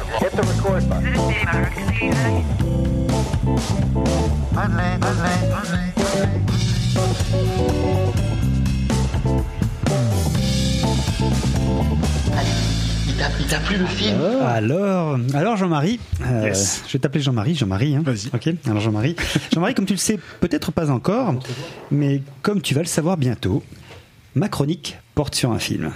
Alors c'est rarement, c'est rarement un film de première fraîcheur, hein, je vous l'accorde tous, ça c'est clair. Ah bah, c'est pas grave ça. Par contre, ma chronique elle a une particularité, c'est qu'elle est toujours en lien direct avec l'invité. Qu'il s'agisse de ses goûts, de, ses, de, de son actu, de son physique, enfin bref, tout et n'importe quoi euh, qui me permette en tout cas de recaser dans notre pod un film qui m'a marqué et que je souhaite faire partager, que je souhaite faire découvrir à nos deux auditeurs hein, qui, qui nous écoutent, Tata Solange. Déjà, il y a 8 personnes Tata. Solange que je bonjour les hein, amis Twitch, surtout. Coucou Twitch. Tata En prévenant une heure avant, Voilà. c'est pas mal. Ah, j'en ai parlé hier. hein, Ah oui, c'est vrai, toi. Bah oui. Donc je disais, euh, enfin en 8-8, c'est-à-dire que Tata Solange a plusieurs adresses euh, fausses. Donc Tata Solange et Papy Kékette. Oui, Papy Kékette. Alors bon, c'est pas son vrai nom en fait, hein, Papy Kékette. Hein, c'est rapport à une infection qu'il a contractée pendant la guerre, qui lui faisait le kiki tout gros puis tout violet, euh, puis un peu spongieux aussi. Alors bon, bah, il adorait en fait Papy Kékette adorait exhiber donc euh, l'exhiber à tout bout de champ. T'as commencé de parler de ton film là. Exactement. Alors, bah, je vous explique, je vous explique en Tu m'étonnes qu'il ait Bref. 10 pages. Bref, comme je disais, Papy, des, Papy Kékette qui adorait donc exhiber son, son machin à tout bout de champ. Regardez un peu la bibite à Papy, hein, les gamins. Euh, Il y en a pas deux comme ça dans le département. Euh, Mais bien sûr, mes chéris, vous pouvez toucher, c'est rigolo. Et puis ça fait plaisir à Papy. Bref, enfin, je m'égare un peu évidemment, c'est une digression. Ou alors c'est ça le lien avec Je- Jean-Marie je, je disais donc un film que je, j'ai partagé sur LinkedIn au fait. hein, euh, Merci. ça tombe bien. Et, Peut-être des gens qui n'ont Papy Kékette, si tu nous écoutes. Bref, je disais un film que je souhaite faire découvrir, un film en lien direct avec l'invité. Et c'est la raison pour laquelle je vais vous parler aujourd'hui de L'impasse de Brian De C'est un peu Palma, le début de ton- sorti ta chronique, en là. 1993. C'est quand même pas à cause du look. Où est le lien, me direz-vous Alors, bon, c'est très très simple en fait, Jean-Marie. Déjà, Jean-Marie, j'aime, j'aime. Oh, j'aime. Donc il me fallait un film que j'aime énormément, déjà, à la base. Vous voyez le lien direct, hein, déjà. Deuxio, euh, j'ai cru comprendre que tes pires souvenirs de films, ou en tout cas tes non-souvenirs, étaient Star Wars et Mulholland Drive. Puisque tu as dormi Oh, tout le long. Deux films qui font partie de mon panthéon personnel. Malheur. Nous sommes dans une impasse totale, Jean-Marie. Nous sommes dans une impasse totale. Je ne sais pas si tu te rends bien compte là. L'impasse donc c'est imposé à moi. L'impasse donc c'est imposé à moi avec une évidence absolue. J'ai pensé que c'était à cause du look, tu sais. Il, il a le côté euh, Pacino. Ah oui, un petit peu, oui, un petit peu, un petit peu. Avec Carlito, tout, ouais. Brigante. Ouais. oui, tout à fait. Alors, un peu sur Robert De Niro, Taxi Driver. Taxi Driver, dont on aurait pu parler, peut-être dont on parlera une prochaine fois. Mais pour l'instant, bien chers frères et bien chères sœurs, comme on dit, on va parler de l'impasse. Impasse qui accusera l'année prochaine quand même ses 30 ans. Et ouais, et ouais, 1993. Et donc la passe, pourquoi je vais en parler? Parce que c'est simple, c'est un chef-d'œuvre Ah ouais. absolu. Alors je ne sais pas si autour de la table tout le monde l'a vu ou pas. En tout cas, si vous ne l'avez pas vu, Vague souvenir, moi. Vu. Si vous l'avez pas vu, je vous le dis, c'est l'un des meilleurs films de Brian De Palma, euh, pour ceux qui connaissent, si ce n'est le meilleur euh, film de Brian De Palma, avec deux acteurs au sommet de leur art, on y reviendra, euh, Al Pacino et puis et puis Sean Sean Penn. Penn. Sean Penn Ah, c'est le film qu'on a vu ensemble. ah oui, exactement, c'est un truc de dingue. Ce Oui, car, je, car, je, re- car je regarde les films, que je regarde les films que je chronique, c'est ce qui est assez formidable, en fait. Alors, l'impasse, de quoi ça cause pour ceux qui connaissent pas? Alors, bah, c'est simple, en fait, euh, pour le résumer en, en- en quelques mots, l'impasse, c'est un gars qui est mort et qui se demande comment il est arrivé là et comment en fait euh, il a, il a, comment est-ce qu'il aurait pu éviter les événements qui l'ont conduit bah, là où il est tout simplement. Je sais pas si tu l'as vu Jean-Marie l'impasse.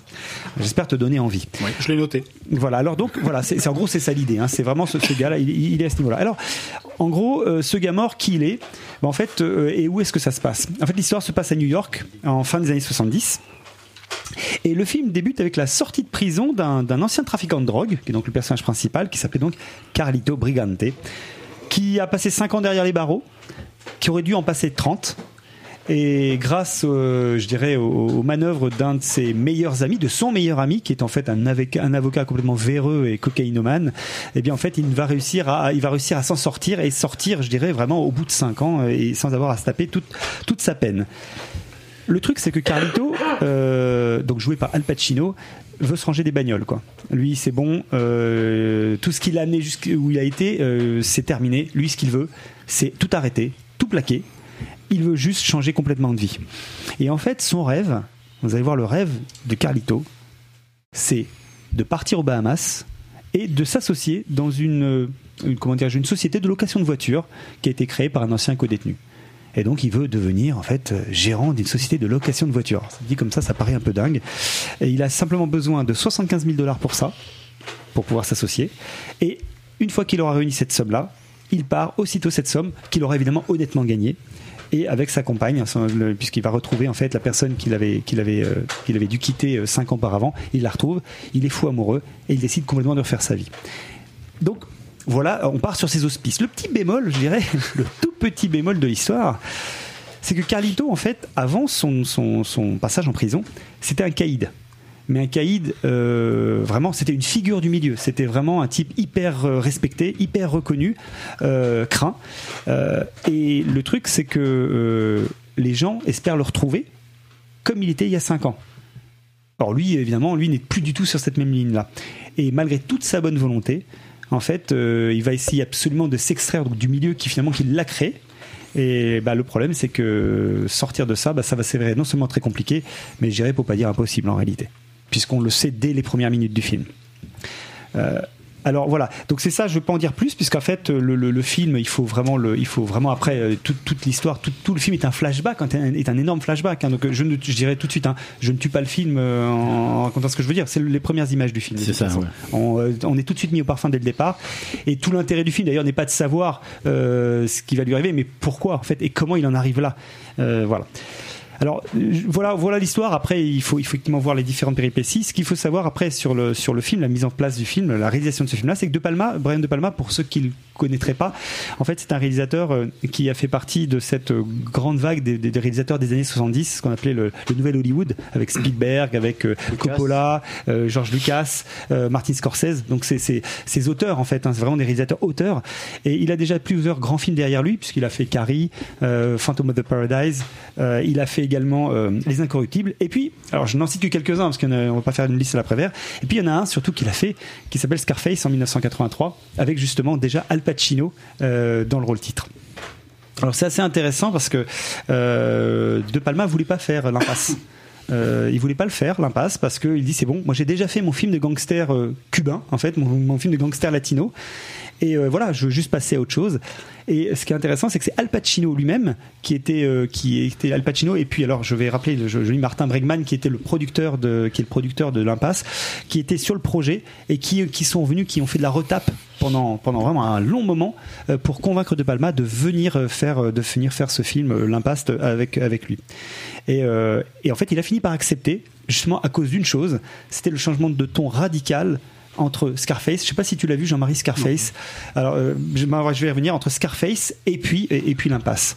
Alors pourquoi? Parce que Scarface en fait euh, ce qui est intéressant, c'est que Scarface est un, alors moi un film que j'aime beaucoup, mais qui a été, qui a pu être décrit à une époque euh, qui est très très années 80, très criard, Un peu too much. très too much, très bling bling, très euh, très euh, presque surjoué en fait. D'ailleurs, dans dans dans, dans Al Pacino joue vraiment un personnage hable- hableur, euh, antipathique, ambitieux, enfin vraiment. Baignant dans la cocaïne. Euh, Enfin, voilà, ça- on parle de salédier de cocaïne. Enfin, je veux dire, c'est c'est un film, c'est un film grand guignol presque Scarface, euh, avec avec tout ce que ça comporte. Moi, un film que j'adore, mais qui est presque que beaucoup ont qualifié de vulgaire en fait, presque même à sa sortie, mais qui qui est euh, qui est voilà euh, euh, que je trouve que je trouve moi assez formidable. Mais là aussi, c'est un film où on suit à peu près un parcours où on assiste à la montée en puissance d'un personnage et sa déchéance et sa déchéance. En fait, c'est vraiment c'est grandeur et décadence d'un personnage. Ça se termine dans une, une orgie d'hyperviolence. Enfin, c'est vraiment c'est un, c'est un- truc de fou.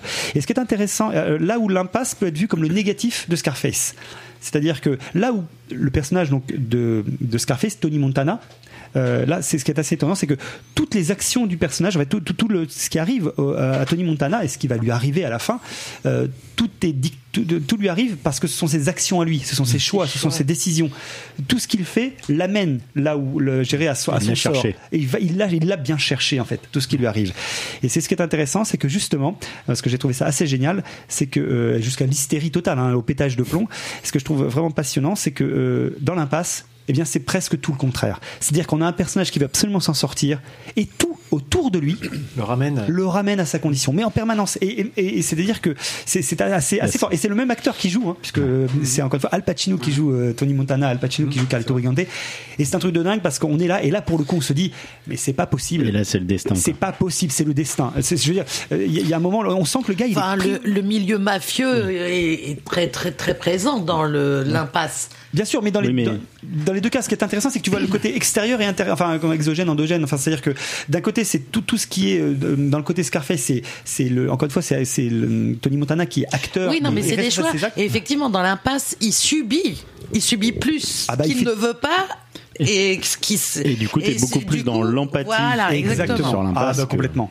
Parce qu'en fait, et c'est ce qui rend. Tony Montana, bon, Non. t'as peu d'empathie. Non, non.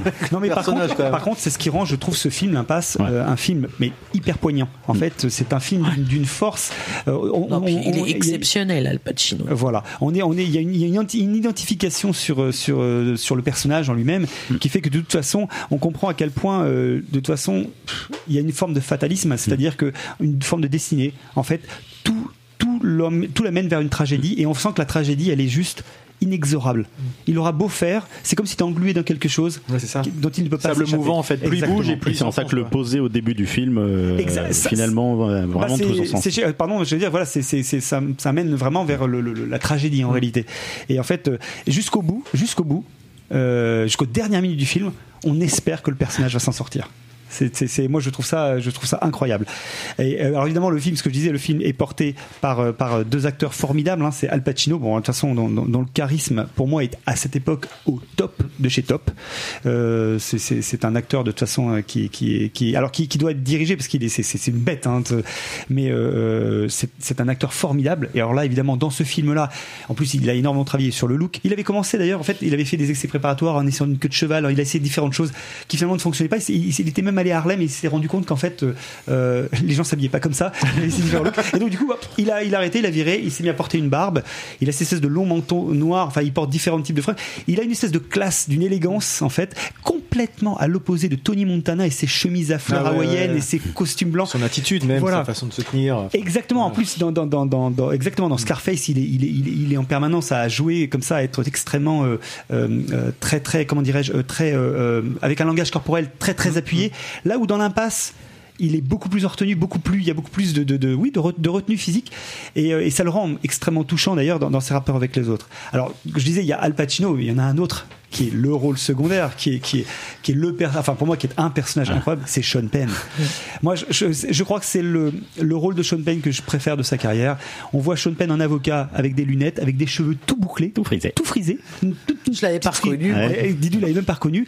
Et il est là, et en fait, il joue un- le, le rôle d'un, d'un- d'un- donc, qui est le meilleur ami d'Al Pacino, qui est, qui est un, qui est un avocat qui va perdre les pédales. Mais vraiment, je veux dire, qui va perdre les pédales parce que, parce que le gars, il trempe dans le milieu et à un moment, il va se prendre, il va penser qu'il est un gangster. Et, euh, et en plus, il, comme, comme en plus, il, il il se poudre le nez comme, comme un fou furieux.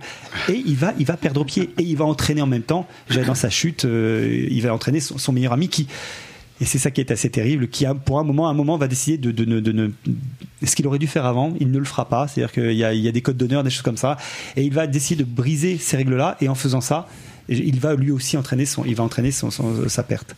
Bref, ce que je voulais dire, c'est que de ce film-là, il, il ressort une humanité vraiment profonde en fait. Euh, pour un film de gangster, ça peut être assez marrant. C'est vraiment euh, à travers euh, ces personnages dont je parlais, leur travers, leur lâcheté, leur faiblesse. Enfin, on a vraiment tout ça, mais aussi tout ce qui est euh, leur rêve, parce qu'en fait, euh, leur rêve, leurs espoirs. Je- C'est assez marrant de voir un personnage qui a été un caïd, qui en fait, dont le rêve de sa vie, c'est d'aller être gérant d'une société de location aux Bahamas. Mais aux Bahamas. Alors, ils font- il, y a, il a une affiche comme ça qu'on voit, qui est récurrente dans le film. hein, très Orange, non, les- Exactement, orange, rouge. Exactement. Et en fait, voilà, c'est une affiche pour les Bahamas. Et, et, et son- juste son rêve, en fait, et son, son fantasme, c'est ça, c'est cette affiche-là. Et d'ailleurs, qui revêt une, une, une, une, particularité, puisqu'en fait, on retrouve cette image à la fin du film, dans un générique qui, qui du coup. Non, non, non, mais ça, ça, ça tue pas. ça- ça- sais juste qu'il y a, il y, a il y, a, il y, a un- écho qui se fait par rapport à cette image, qui, qui est un peu un, un fil rouge et qui rend le, le générique absolument poignant en fait je trouve euh, vraiment poignant euh, extrêmement fort enfin on, on termine le film comme ça sur cette note euh. bref c'est un film qui est alors donc par contre profondément mélancolique très fataliste Euh, comme je disais tout à l'heure c'est comment j'en suis arrivé là. Euh, est-ce que les choses auraient pu être différentes hein, euh, qu'est-ce que j'aurais pu être de différent. Et d'ailleurs, Brian De Palma rappelait à cette époque-là que ce film-là, il l'avait fait. Il devait Un peu avoir- Jean-Marie qui se dit qu'est-ce qu'il fout là, quoi. c'est un peu ça, voilà. non, c'est plutôt Jean-Marie qui à un moment se dit j'aurais pu faire une BD. À ce moment-là, j'étais auteur de BD là récemment. Et qu'est-ce qui a fait? Qu'à un moment, je, je me suis retrouvé. Je, tu vois, J'aurais dû faire du cinéma. Exactement. Et là, c'est très, très, comme je disais, très contra- contrairement à Scarface. Voilà, le, le- le film est donc profondément euh, mélancolique et fataliste. Contrairement, encore une fois, à Scarface, qui a ce côté très, très bling bling et qui, qui, qui n'a pas grand chose à voir. Alors, pour autant, là, on a l'impression d'un film un peu plan-plan. hein. On peut se dire, oh là là, le film, ton, ton film, machin. Non, pas du tout. Non, c'est Et- pas un film où on dormirait, par exemple. Alors, Ah non. je- je- alors, non, parce, que, parce que pour autant, pour autant, se fait pour le autant, le film, ce soir, si tu veux. pour, pour autant, le film n'est pas dénué de morceaux de bravoure, mais alors, euh, euh, je dirais assez incroyable. Il y en a deux notamment. Ah, moi, j'ai un souvenir de billard. Exactement. On va, on va pas rentrer dans les détails, mais il y a comme ça, effectivement, il y a un règlement de compte mafieux dans l'arrière-salle, dans l'arrière-salle d'un, d'un barbier avec euh, autour d'une partie de billard. Qui est, qui, est, qui, est, qui est hallucinante. De mise en scène de mise en scène hein. c'est-à-dire que vraiment euh, ça va être une porte entrouverte. Ça va être un moment une main on voit un flingue et puis évidemment ça va ça va exploser. C'est, une, une montée en tension qui est formidable. Enfin vraiment je en tout cas, je, je, je suis carrément client. Et puis, et puis la poursuite finale, c'est une poursuite finale qui dure 20 minutes. Hein. On se rend pas compte, elle dure 20 minutes. En, en fait, euh, j'ai dû la relire. Je, je me suis rendu compte, j'ai dit, 20 minutes, c'est presque un film dans le film. C'est ce que disait Tarantino. Il disait- moi, je, il y est allé. Tarantino expliquait qu'il avait vu le film cinq fois juste pour aller revoir les, les 20 minutes de cette scène qui était un film dans le film, qui est en fait un film qui est en plus euh, rythmé, en tout cas, euh, comment je pourrais dire, conditionné euh, par. euh, il doit attraper un train. Voilà. Et il y a des mecs qui, qui sont après lui. Et, et voilà. Et son objectif, c'est d'arriver à choper ce train. Et donc voilà. Et, et donc, et, et donc, et donc- et donc- elle soupire, mais. Bah, je soupire parce que je trouve t'en dis trop, moi. non. On aura oublié, on aura oublié ce soir. Non, non, sincèrement, non. Et, et en fait, Personne n'écoute. Ah, c'est quoi le nom de ton film, en fait à part Tata Solange et Papy Kékette. Bref, euh, donc voilà, et donc ce sont voilà deux morceaux, enfin deux, deux morceaux de bravoure, comme je disais tout à l'heure, qui sont qui sont assez incroyables. Alors paradoxalement. Euh, c'est ça qui est assez étonnant en fait, c'est que le film a, eu un succès critique assez mitigé à l'époque et même et même un succès commercial assez, assez, finalement assez limité. Et par contre, le film a vraiment gagné. Alors c'est assez marrant parce que moi je l'avais vu à l'époque Moi, j'ai vu et aussi, moi ouais. je, ça m'étais pris le truc, euh, je m'étais vraiment pris, j'avais adoré le film, euh, vraiment un truc un truc de fou. J'étais surpris de voir que ça avait pas été, mais pour autant le Y film. compris au niveau de la critique, alors. Oui, alors certaines critiques, ouais, qui considéraient que le film était soit trop lent, soit de, de- il y en a qui ont parlé de cinéma, cinéma à papa. Tu vois, c'est assez étonnant en fait. Alors que Et ça a le cahier du cinéma, hein, qui d'ailleurs après sont revenus là-dessus. Enfin, C'est assez, assez marrant. Et, euh, et, euh, et là où d'autres ont complètement encensé le film Ouais. à l'époque. hein, je veux dire, ça a été un, un mélange, mais ça n'a pas été forcément unanime. Sauf qu'aujourd'hui, les années, le, le, le- temps a fait son œuvre, et aujourd'hui, c'est classé parmi, euh, ça fait partie des, des- des grands films donc de cette de, de cette euh, décennie euh, 90. Et, euh, et justement, à ce sujet-là, pour moi, et j'en viens à ma conclusion, c'est en tout cas, c'est- considéré comme tel, mais en tout cas pour moi, ça fait partie de mon panthéon des films des années 90. En tout cas, de films des gangsters des années 90. Euh, je dirais que c'est moi ce que j'appelle une, une vraie tragédie shakespearienne, quoi, qui cloue au fauteuil.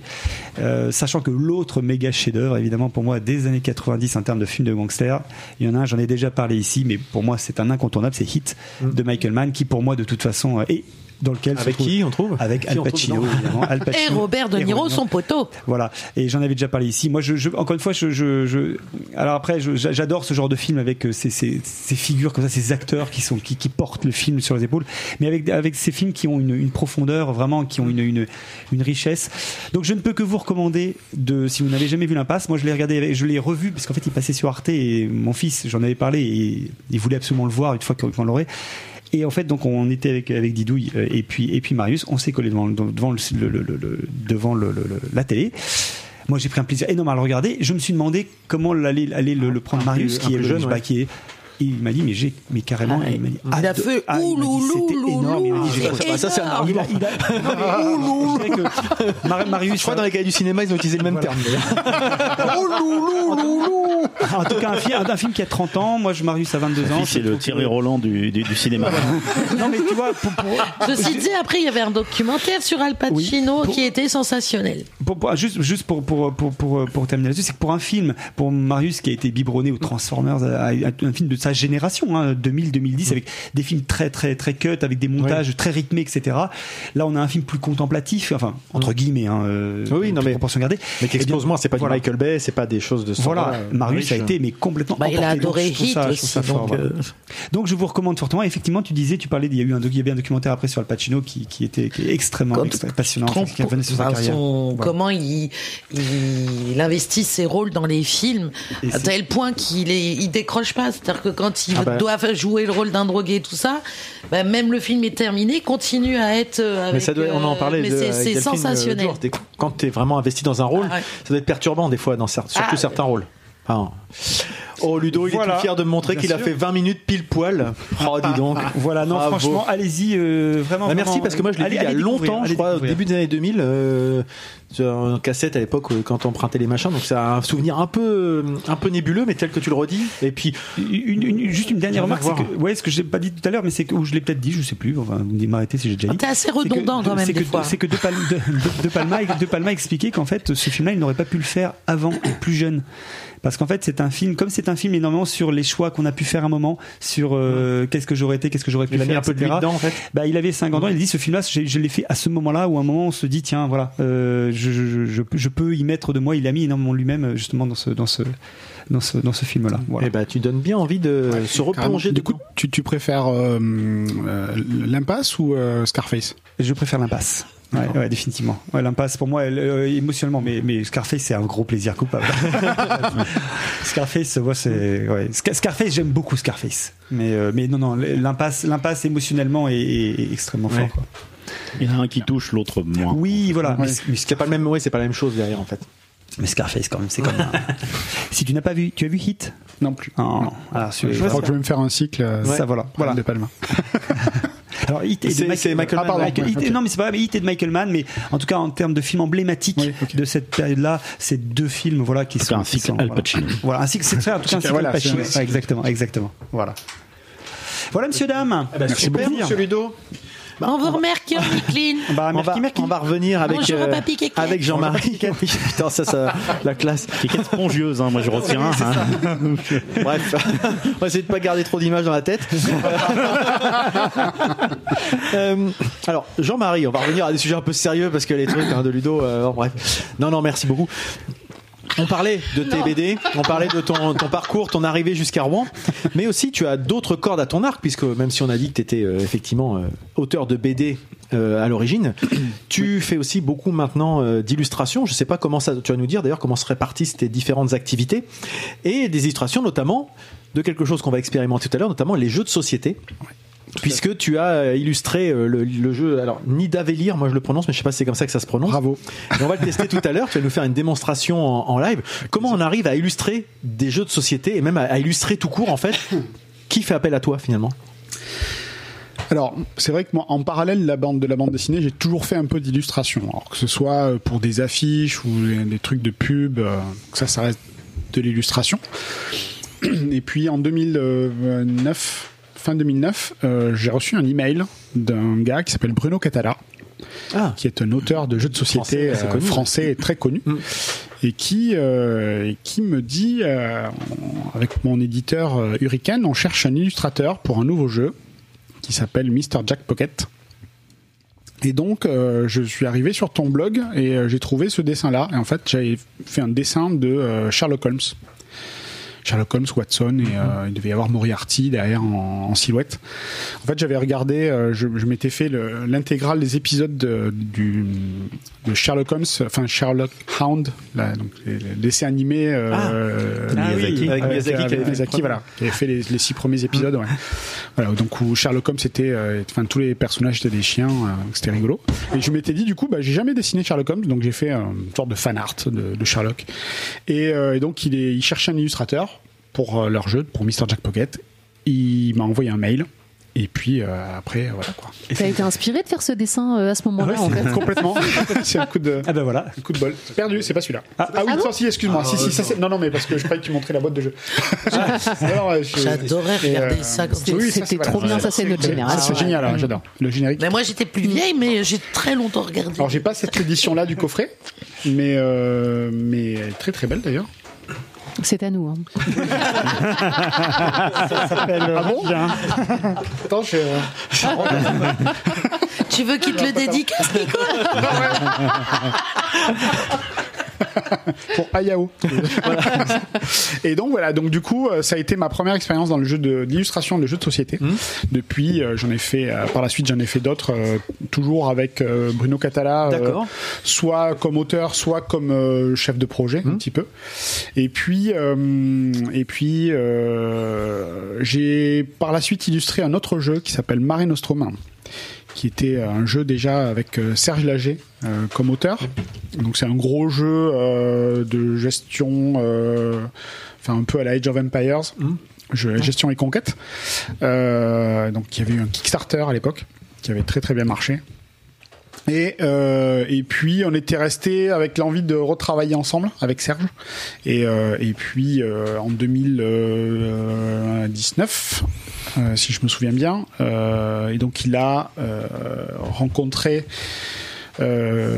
Florian et Céline, donc de Greux Games, et donc il a signé pour Nidavellir.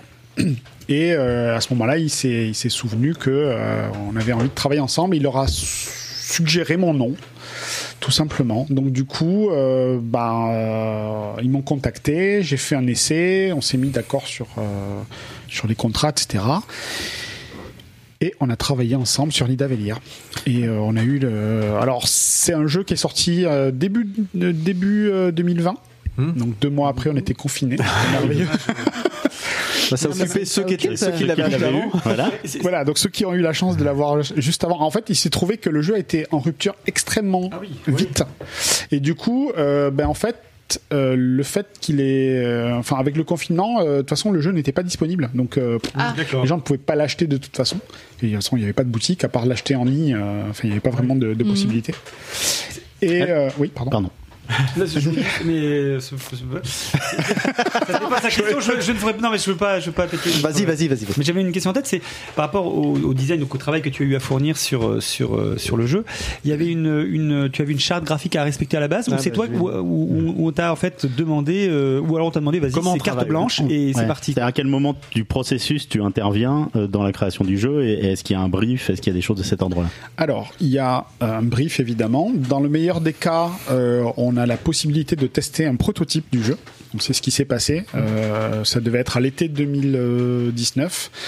On s'est retrouvés tous euh, du côté d'Avignon chez, euh, chez Serge Lager, l'auteur, et on a fait une sorte de séminaire euh, sur un week-end où en fait on a enchaîné les parties euh, de Nidavellir sur un proto. C'est-à-dire euh, à, ce- stade-là, moi j'avais dû illustrer, juste, ouais.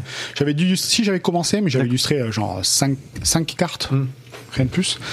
Et, euh, et en fait, on joue avec des cartes, avec des, euh, des- des- Juste des valeurs, quoi. À la rigueur, même pas. même- bon, alors si, enfin il y a des icônes avec des points parce que c'est le jeu et enfin il y a des histoires de couleurs et de, et de points, mais euh, il n'y avait pas de dessin ou alors c'était des clip art quoi. Enfin, vraiment c'était euh, du carton, enfin du papier découpé. Enfin c'est vraiment euh, un prototype quoi. Et donc on a enchaîné les parties pendant le week-end, donc ce qui permet justement de faire euh, au niveau, enfin faire pas mal de réglages au niveau des, des, des points que chaque Oui. euh, personnage, chaque carte, etc. peut rapporter. Euh, et euh, et par la suite, donc euh, il y a eu effectivement un brief avant avant ça. Euh, L'idée c'était euh, de faire un jeu en noir et blanc. Il voulait vraiment une patte graphique très très différente. Il voulait un jeu en noir et blanc. Et encore une fois, bah, comme sur Exil, je vais OK, mais Aquarelle. Aquarelle. Mais c'est de l'aquarelle. À quoi, à quoi Ils ont dit trop bien, trop bien. En fait, le truc c'est que moi je, je suis vraiment à l'aise, enfin je prends vraiment beaucoup de plaisir à dessiner et peindre à l'aquarelle, mais je suis pas forcément toujours très à l'aise avec les couleurs. Euh, je suis un peu daltonien donc ça, ça aide pas. Ah, c'est moche pour un illustrateur. C'est dommage, hein Ah, je comprends mieux tes premières BD. Oui, bah ouais. Uderzo était euh, daltonien. Ah oui. Il Ouais, avait mais ça, c'est il ce qu'on dit pour se rassurer. apparemment- enfin, d'après, d'après ce que j'ai entendu dire, il avait des, Pas des- Uderzo, pas le dessinateur, le boucher. euh, et, euh, et donc, euh, donc voilà. Du coup, euh, j'ai fait, j'ai fait le, le jeu en noir et blanc à l'aquarelle et j'ai fait quelques essais. Euh, les premiers essais, c'était c'était un peu trop BD. Euh, donc habituellement en bande dessinée, tu fais le crayonné, ensuite tu fais l'ancrage, c'est-à-dire euh, tu fais le cerné au noir et après éventuellement tu mets les couleurs. Et j'avais fait comme ça pour les premiers essais. On m'avait dit, bah ça fait un peu trop BD. Est-ce qu'il faudrait, est-ce que ce serait possible l'ancrage. d'enlever l'ancrage? Et alors là. pour le coup, c'était une première pour moi. J'avais tra- jamais travaillé d'aquarelle sans, ancrage, sans ancrage. Ah oui. Ah, c'est chaud ça quand tu. Ouais. Et donc j'ai fait deux trois essais. euh, Enfin, j'ai fait deux, deux essais euh, foireux et le troisième ça, ça a marché. D'accord. Et du coup, bah, à partir de là, j'ai déroulé. hein. Enfin, j'ai fait toutes les toutes les illustrations et le, donc le jeu est sorti en janvier 2020.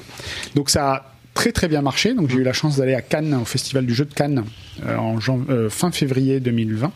15 jours avant le premier confinement, c'était c'était assez fou. Et, euh, et là, euh, on a vendu 150 boîtes euh, en 3-4 jours. euh, enfin, le samedi après-midi, il n'y avait plus rien. Enfin, c'était un truc de fou. Ah, vraiment. Et tu l'expliques comment? C'est le, concept, le bouche à oreille? Alors évidemment le jeu, enfin le jeu est vraiment bien, euh, même sans illustration, je veux dire. euh, Enfin la mécanique est super, euh, super attrayante. Ouais, mais, Enfin, mais les gens la connaissaient pas forcement cette mécanique. Ou euh, tu vois. Il y a- eu un bon bouche à oreille aussi des, Ouais, des ah sites oui, aussi. ah oui, d'accord. C'est- le trick Trick track d'or, je crois. Alors le Trick Track d'or, ouais, qui est arrivé euh, en fin 2020. Le quoi t'as dit Trick Track. TrickTrack.net, c'est un C'est un site de référence très, de ouais, jeux de de de plateau, société. de société. Et en fait tous les ans ils font, euh, ils font des, le Trick Track d'or. Donc ils décernent des prix pour le jeu, un peu le jeu de l'année quoi.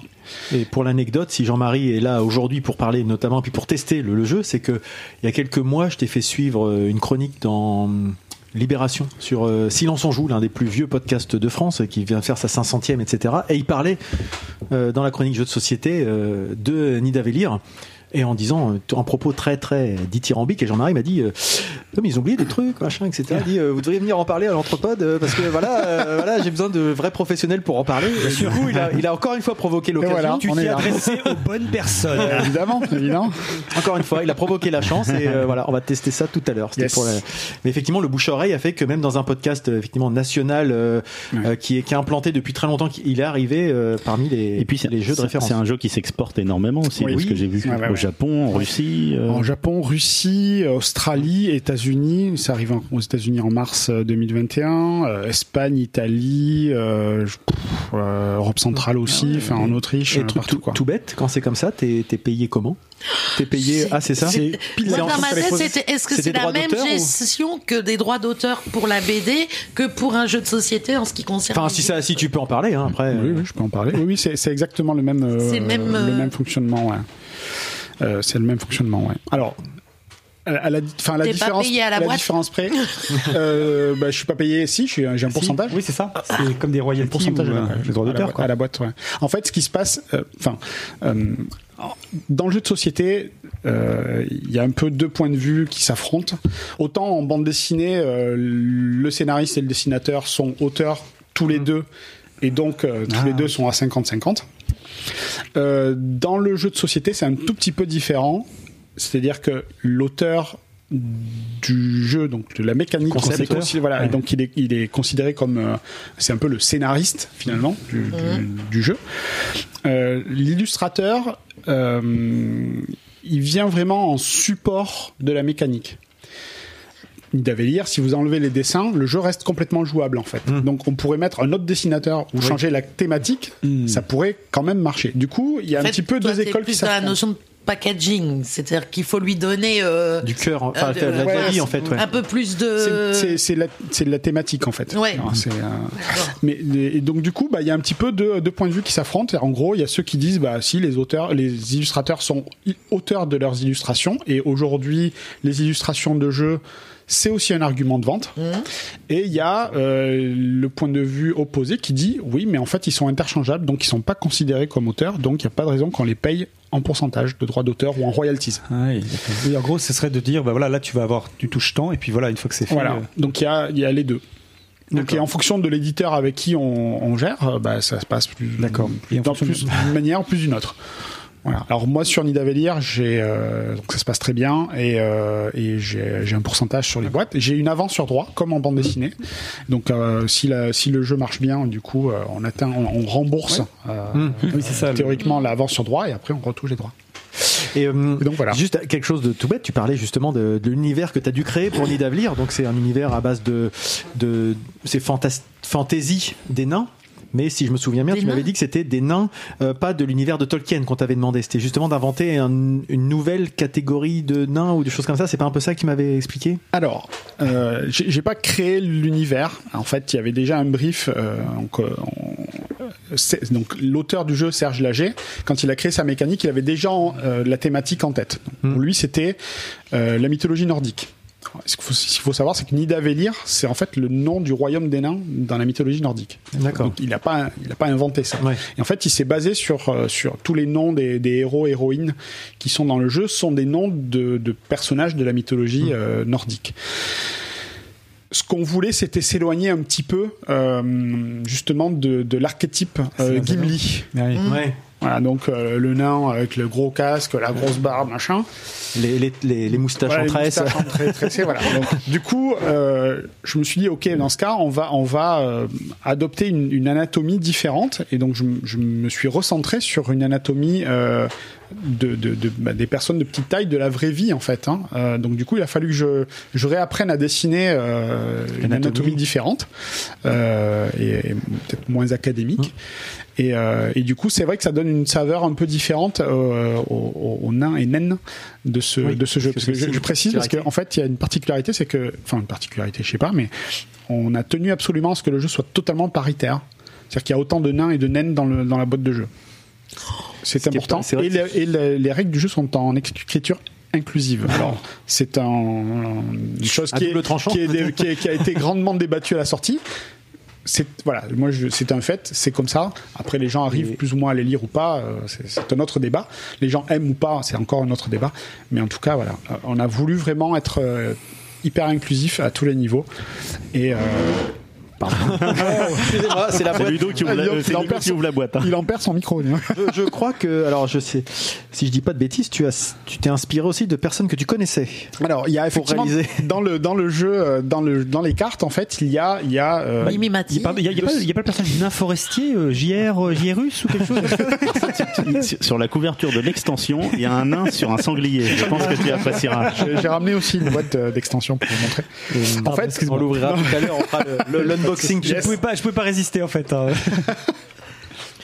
Donc, ce que je voulais dire, c'est que, en fait, il y a, il y a deux, deux sortes de cartes euh, essentiellement euh, dans la boîte de jeu. Il y a donc les nains, euh, enfin deux sortes de nains. Il y a les nains de classe, donc qui arrivent dans les tavernes et qu'on peut donc choisir. Et il y a les héros et les héroïnes. Et en fait, les héros et héroïnes sont des cartes uniques. Euh, Ah. donc, donc on peut vraiment choisir. Et en fait, à un moment, je devais dessiner. euh, il y avait une vingtaine de, de personnages qui sont uniques. Donc il a fallu que je trouve une, une solution pour les rendre uniques et du coup je me suis inspiré des personnes qui étaient euh, dans mon entourage. Donc il y a plein d'amis, alors il y a l'auteur du jeu, les éditeurs, la graphiste. Oh, c'est génial Il y a Oui. moi, il y a ma compagne, il y a plein d'amis. euh, Il n'y a pas des, Mathieu des- Collet. Mathieu, je crois qu'il en fait partie aussi. C'est vrai.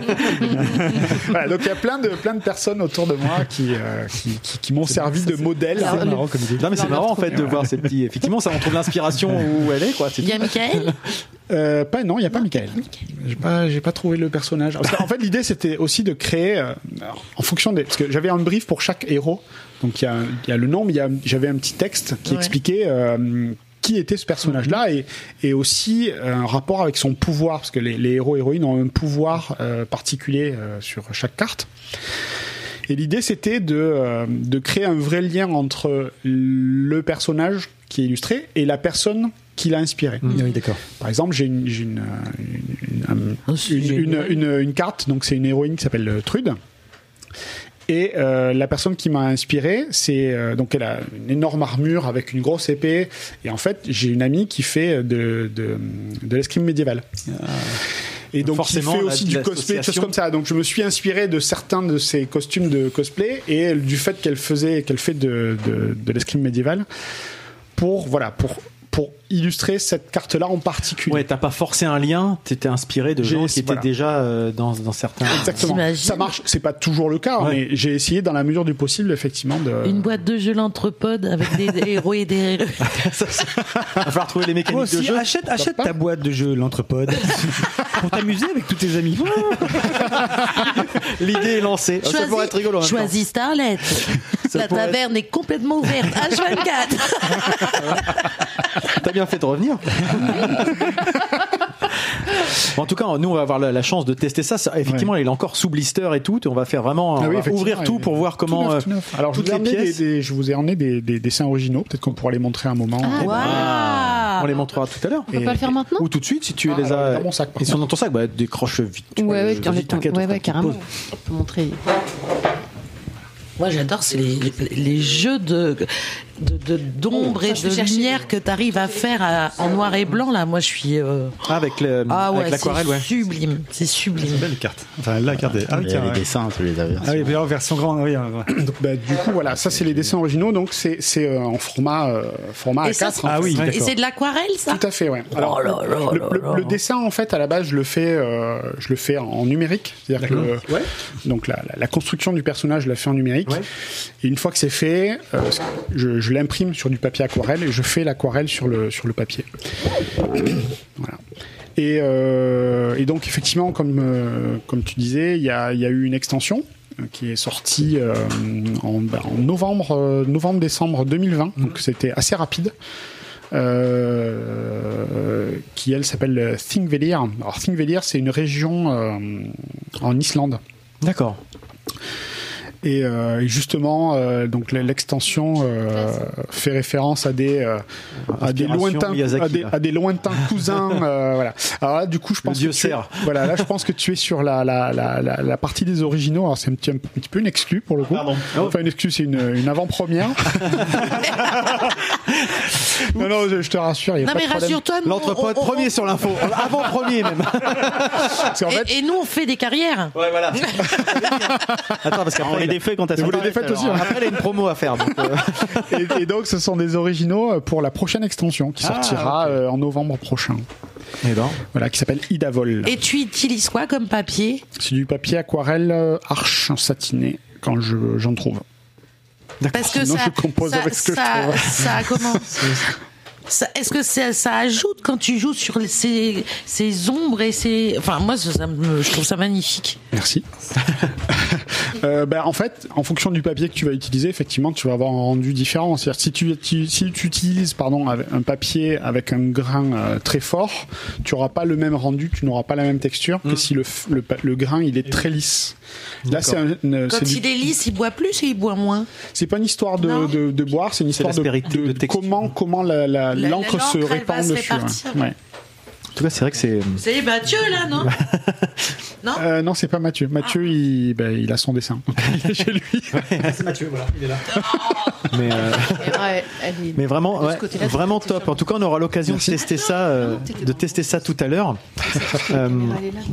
Et d'ailleurs, c'est une, question qu'on peut, qu'on peut poser pour faire la transition avec la, la dernière partie et ton actualité. Alors, Ouais. déjà, juste te dire, effectivement, pour les gens qui, qui veulent te suivre, que tu as une chaîne Twitch Tout à fait. sur lequel tu, tu dessines souvent, Oui. euh, en semaine plutôt, si j'ai bien compris. Ouais, ouais, en semaine, ouais. En le week-end, je, Tu je travaille pas. Voilà, tu dessines, tu fais- c'est un peu masterclass, tu discutes, tu parles, tu. C'est pas vraiment de la masterclass, euh, c'est plus On je- quoi. voilà, on me voit travailler ou on me voit dessiner pour le plaisir. Euh, et après, quand les gens, euh, les, les, les, les followers, euh, les gens qui sont sur le chat me posent des questions, évidemment, j'y réponds, que ce soit des questions techniques ou, ou autres en fait. C'est pas voilà, c'est plus de l'échange euh, informel euh, Ouais.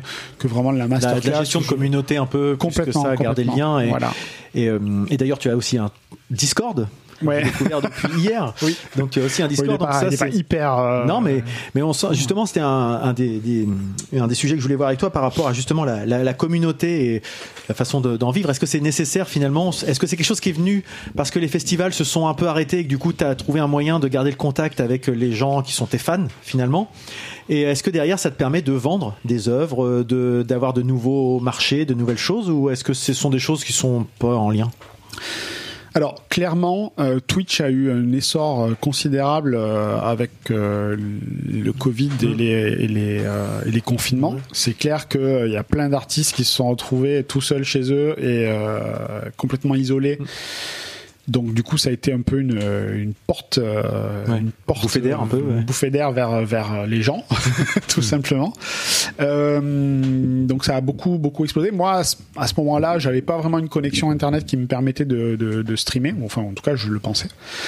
Donc j'ai pris un peu le, le train euh, en, route. Quoi. Ouais. Euh, moi, j'ai commencé à streamer vraiment. euh, c'était, euh, je crois que c'était en septembre. Septembre 2020 ou quelque chose Ah ouais. comme ça. En fait, quand j'ai eu la fibre, c'est simple. Ça aide, ouais. Ouais, ça, être pas mal. et, euh, et donc euh, par la suite, euh, donc là j'ai ça fait, ouais, j'ai fêté la première année de mon de ma chaîne Twitch. Euh, j'ai une petite chaîne, hein, j'ai pas énormément de monde. Après voilà, ça dépend aussi. j'ai pas euh, j'ai pas toujours la possibilité de de, de montrer tout ce que je dessine euh, pour euh, pour des questions de, de droit ou parce que Ah des oui. fois c'est juste pas très intéressant en fait hein, à regarder.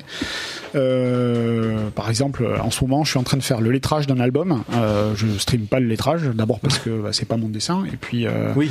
et puis parce que je trouve que ça, enfin, j'imagine que c'est super pas intéressant à regarder quand on est. euh, quelqu'un je sais pas. hein. Je- Après, quelqu'un qui voudrait se mettre dans la BD, euh, peut-être. hardcore. ouais. Oui, peut-être. ouais. peut-être des, des, des soucis de droit aussi. euh, Oui, voilà. aussi. Après, bon, c'est pas compliqué. Tu te dis, euh, voilà, est-ce que je peux streamer le lettrage Euh, Mm. Tu demandes Ouais. à la personne, elle te dit oui, il te dit non, mais euh, c'est Ouais, pas- ouais, voilà. en plus c'est une amie. hein. Enfin, la dessinatrice Béatrice Tillier est une amie, donc je, je sais que si je voulais le faire, il suffirait que je lui pose la question, quoi.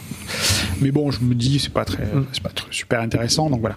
Mais après, c'est pas forcément. euh, je pense que c'est pas forcément le même public euh, qui, qui me suit sur Facebook euh, ou sur les festivals et ceux qui me qui me suivent sur sur Twitch. Et en fait, le fait, c'est il y, y a une communauté euh, art euh, Mm. donc dans la catégorie art sur Twitch qui est assez euh, qui est assez forte et assez solidaire. Et du coup, euh, il y a Ah oui. il y a ce qu'on appelle les raids sur Twitch. Mm. Donc quand tu tu finis un stream, tu prends euh, tous les gens qui te regardent et hop, tu les emmènes sur une autre chaîne. Mm. Et donc généralement, tu les amènes sur une chaîne qui fait aussi du dessin. Du coup, ça permet de créer une espèce de communauté. Ouais. comme ça qui, qui, qui, se, qui se refile un peu les. Il y a personne qui nous envoie vers l'anthropode, hein, c'est bizarre. Je connaissais pas du tout Il n'y a ça. pas eu de raid vers On l'anthropode. envoie vers personne. non On n'est peut-être pas dans la catégorie art non plus. Non, en fait, je savais même pas que ça Piquette, si tu existait. nous entends. Non, mais par contre, il y a, il y, a, il y a pas mal de. de, de Ouais, enfin, il y a talk show, machin, voilà, enfin, talk show et de. On est de- dedans, en fait, nous, je crois, dans cette et de, et catégorie-là. de, de, de chaînes qui font effectivement un peu bah, la radio. Hum, Enfin, Mais c'est un peu ça, ouais. C'est Ouais. euh, c'est ni plus ni moins que ça, ouais. Ouais. Et, et donc, euh, oui, donc, donc tu as aussi le Discord qui va avec, c'est les Twitchers qui t'ont Voilà, en fait, de- effectivement, euh, en septembre dernier, quand j'ai repris, parce que j'ai eu une période de, de, de trois mois où j'ai un peu euh, laissé, laissé Twitch parce que je, je sais pas, j'ai saturé. et, euh, et du coup, euh, je m'y suis remis en septembre. On me dit ah mais tu, tu fais pas ton Discord, machin. Je sais pas, pff, je sais pas trop. Enfin, c'est quoi l'intérêt. Si c'est pour créer un doublon de ce que je mets ailleurs, enfin, je voyais pas trop l'intérêt. J'ai fini par le faire. Bon, ça marchouille. Il y a pas, il y a une cinquantaine, soixantaine de personnes dessus. euh, Bon, ça va, nous, on en pas- a 8. c'est pas. c'est- nous. alors, alors je, je vous êtes neuf alors je, je suis.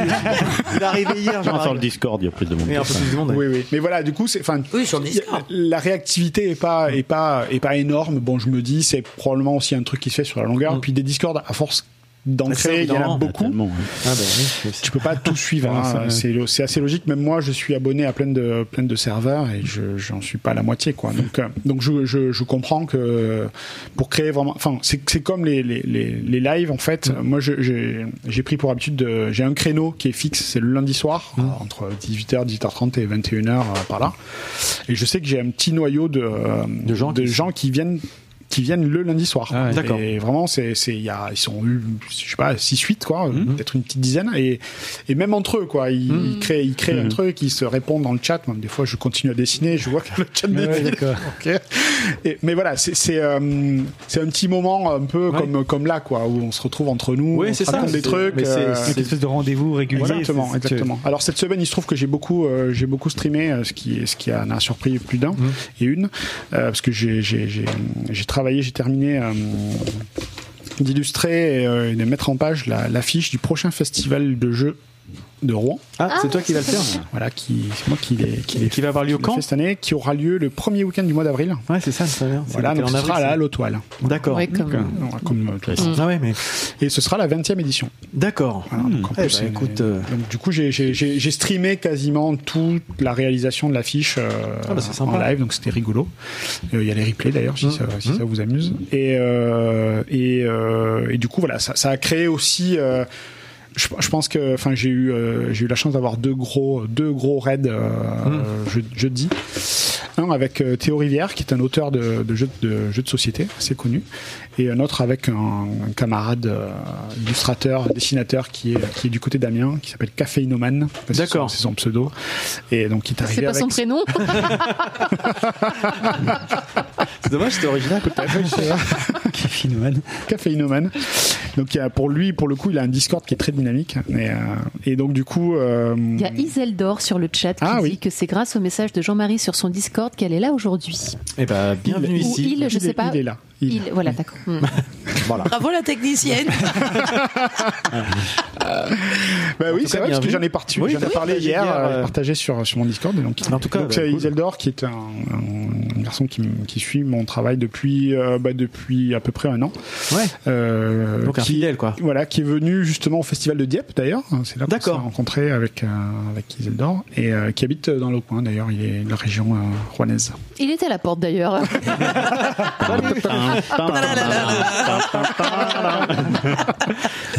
Et donc, euh, donc voilà. Donc c'est pour moi c'est une, ouais, c'est une manière euh, différente. C'est, c'est une, c'est une sorte de, de réseau social hein, finalement. euh, Oui. Mais tourné vers, vers Toc, un toc, public différent. Toc, toc. Donc, Et puis, voilà. bah, pour, pour un peu clôturer cet, cet échange, euh, tu as une actualité euh, brûlante en ce moment Ouais. euh, avec un chaud, chaud. financement, une campagne de financement participatif Tout à fait. sur Ulule, si je dis pas de bêtises. Oui. Alors tu vas nous en dire plus, même si on va dire que le premier palier a été largement dépassé. Euh, tu as dépassé les 100%, mais tu vises Les 200 maintenant. plus que ça. 200. Donc dis-nous de, de quoi il s'agit et puis où est-ce qu'on peut retrouver tout ça en fait, finalement? Alors, euh, il s'agit d'un financement participatif, donc effectivement sur Ulule, pour euh, produire un recueil de croquis de modèles vivants. Donc, comme je disais tout à l'heure, depuis que depuis 2000, fin 2015, je, je vais régulièrement à des, des ateliers de, de modèles vivants où je dessine des gens tout nus. Hmm. Pour, pour, pour Faut dire clairement les choses. Voilà, T'as rencontré pap- euh, Papy Kékette? Pas encore, encore. Je te présente. Mais d'ici situation contact, Si un jour tu vois une quéquette spongieuse, si tu veux son contact, ça va te faire bizarre. mais- Je crois qu'ils recrutent des, des modèles vivants euh, au musée des Beaux-Arts. D'accord. Il faut proposer. donc voilà. Non. Ouais, non. Et donc voilà, donc du coup, euh, bah, depuis fin 2015, j'ai euh, j'ai fait quand même pas mal d'ateliers et j'ai euh, j'ai un gros paquet de dessins. euh, j'ai à peu près euh, 500 dessins euh, faits depuis depuis tout ce temps-là.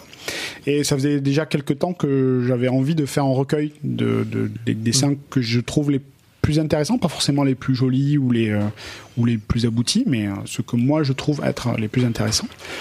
Et, euh, et donc c'est un en fait, c'est un bouquin que j'ai maquetté euh, encore une fois pendant le premier confinement euh, parce que euh, juste, enfin, j'y pensais depuis longtemps et j'ai fini par trouver le titre.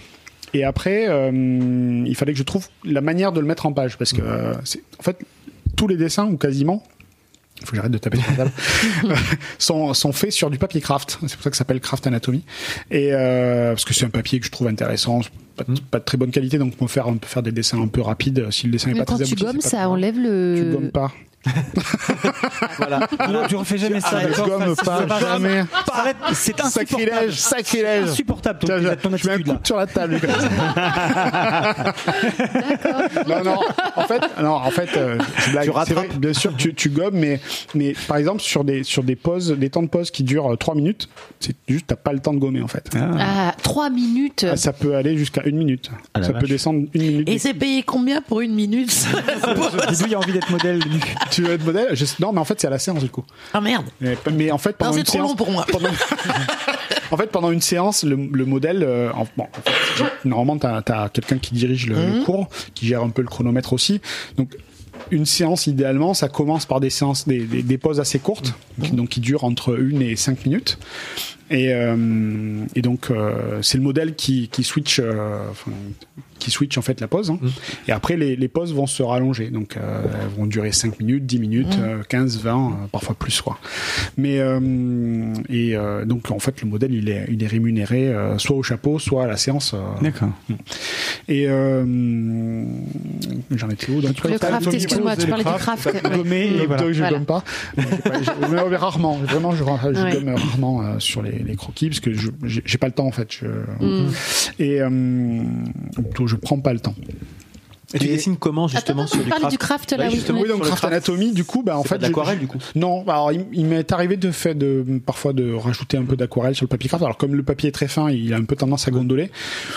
Bon, c'est rigolo d'essayer une fois. Après, c'est pas, c'est pas forcément le rendu euh, idéal, mais mais ça marche. Hein. Il y a dans le dans le recueil, j'ai mis quelques croquis euh, qui avaient une finition euh, à l'aquarelle. Que dire euh, Tu donc, disais que t'en avais 500, mais t'en as gardé combien Ouais, alors recueil donc dans le recueil, j'en ai j'en ai fait une sélection. Pour l'instant, euh, je crois que j'étais à euh, à peu près 140, 150 dessins sur un bouquin qui fera, euh, en tout cas dans sa pro- dans sa version actuelle, il fait 104 pages. D'accord. Donc effectivement, euh, oui, c'est déjà pas mal. Et oui. Tu- tu Ah, ah ouais.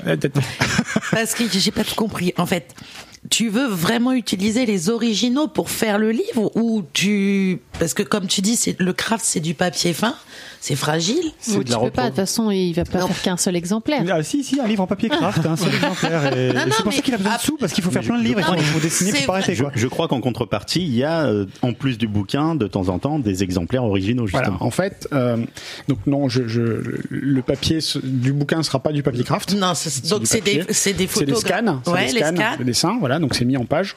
Et euh, donc bouquin que j'avais donc mis en page euh, pendant le premier confinement. Je voulais le lancer début 2021 et puis j'étais blindé de boulot donc j'ai pas pu le faire. Donc je me suis dit euh, là euh, 2022 je le je le fais. Bon il se trouve que j'ai pas mal de boulot par ailleurs mais quand même je le fais. Euh, donc le, le premier, la première, enfin le bouquin tel que je l'ai proposé pour l'instant, il, il ferait, il fera, il fait 104 pages. Euh, effectivement, les 100% ont été euh, atteints assez rapidement puisque euh, on- on- ça a été atteint en peu moins de, un tout petit peu plus de 24 heures. Vache. Ah oui, dit, en moins de 24 heures, t'as eu tes... Plus, plus, un tout petit peu, en 25 heures. Enfin, genre, J'ai lancé la campagne euh, le mercredi soir à 18h, on a atteint les 100% le jeudi à 20h ou quelque chose comme ça. Tu, pensais, tu, tu, tu, tu étais assez confiant ou, euh, ou tu t'attendais pas à cette, à cette rapidité-là Alors, c'est pas mon premier financement participatif.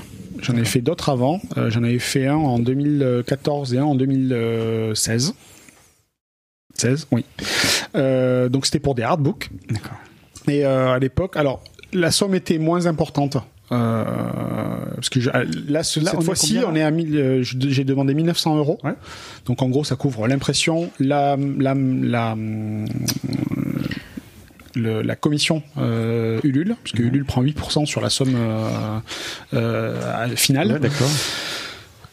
Ça en comprend les expéditions et ça comprend euh, bah, les charges, euh, enfin les, euh, les cotisations sociales. C'est un tirage de combien que tu envisages Là, avec ce premier, avec avec les 100%, je, je peux faire un tirage de 100 exemplaires. D'accord. Euh, donc là, on est à 1900 euros. Enfin, j'avais demandé 1900 euros. Ça a été atteint en 24 heures. Les fois précédentes, j'avais demandé 1300 euros. Et euh, on avait atteint cette somme-là. Alors, la première fois en 6 heures. Ouais. Et la seconde fois en 2 heures. Ah, bah, Le Hellfest est parmi nous. Voilà. Donc du coup, euh, Tu veux pas là, demander des trucs pour l'entrepode c'est- presque. Je- on- tous, tous négocient. Donc c'est presque lent en fait par rapport à mes expériences précédentes. Mais c'est un projet qui est tellement différent. Spécifique en plus, ouais, très très. Voilà, là on est sur euh, une, une niche dans la niche, c'est-à-dire que le dessin et, et je pense que c'est aussi pour ça que le projet euh, euh, ralentit un petit peu fortement là sur sur le milieu de la campagne. Tous les projets ralentissent en milieu de campagne, hein, ça c'est sûr.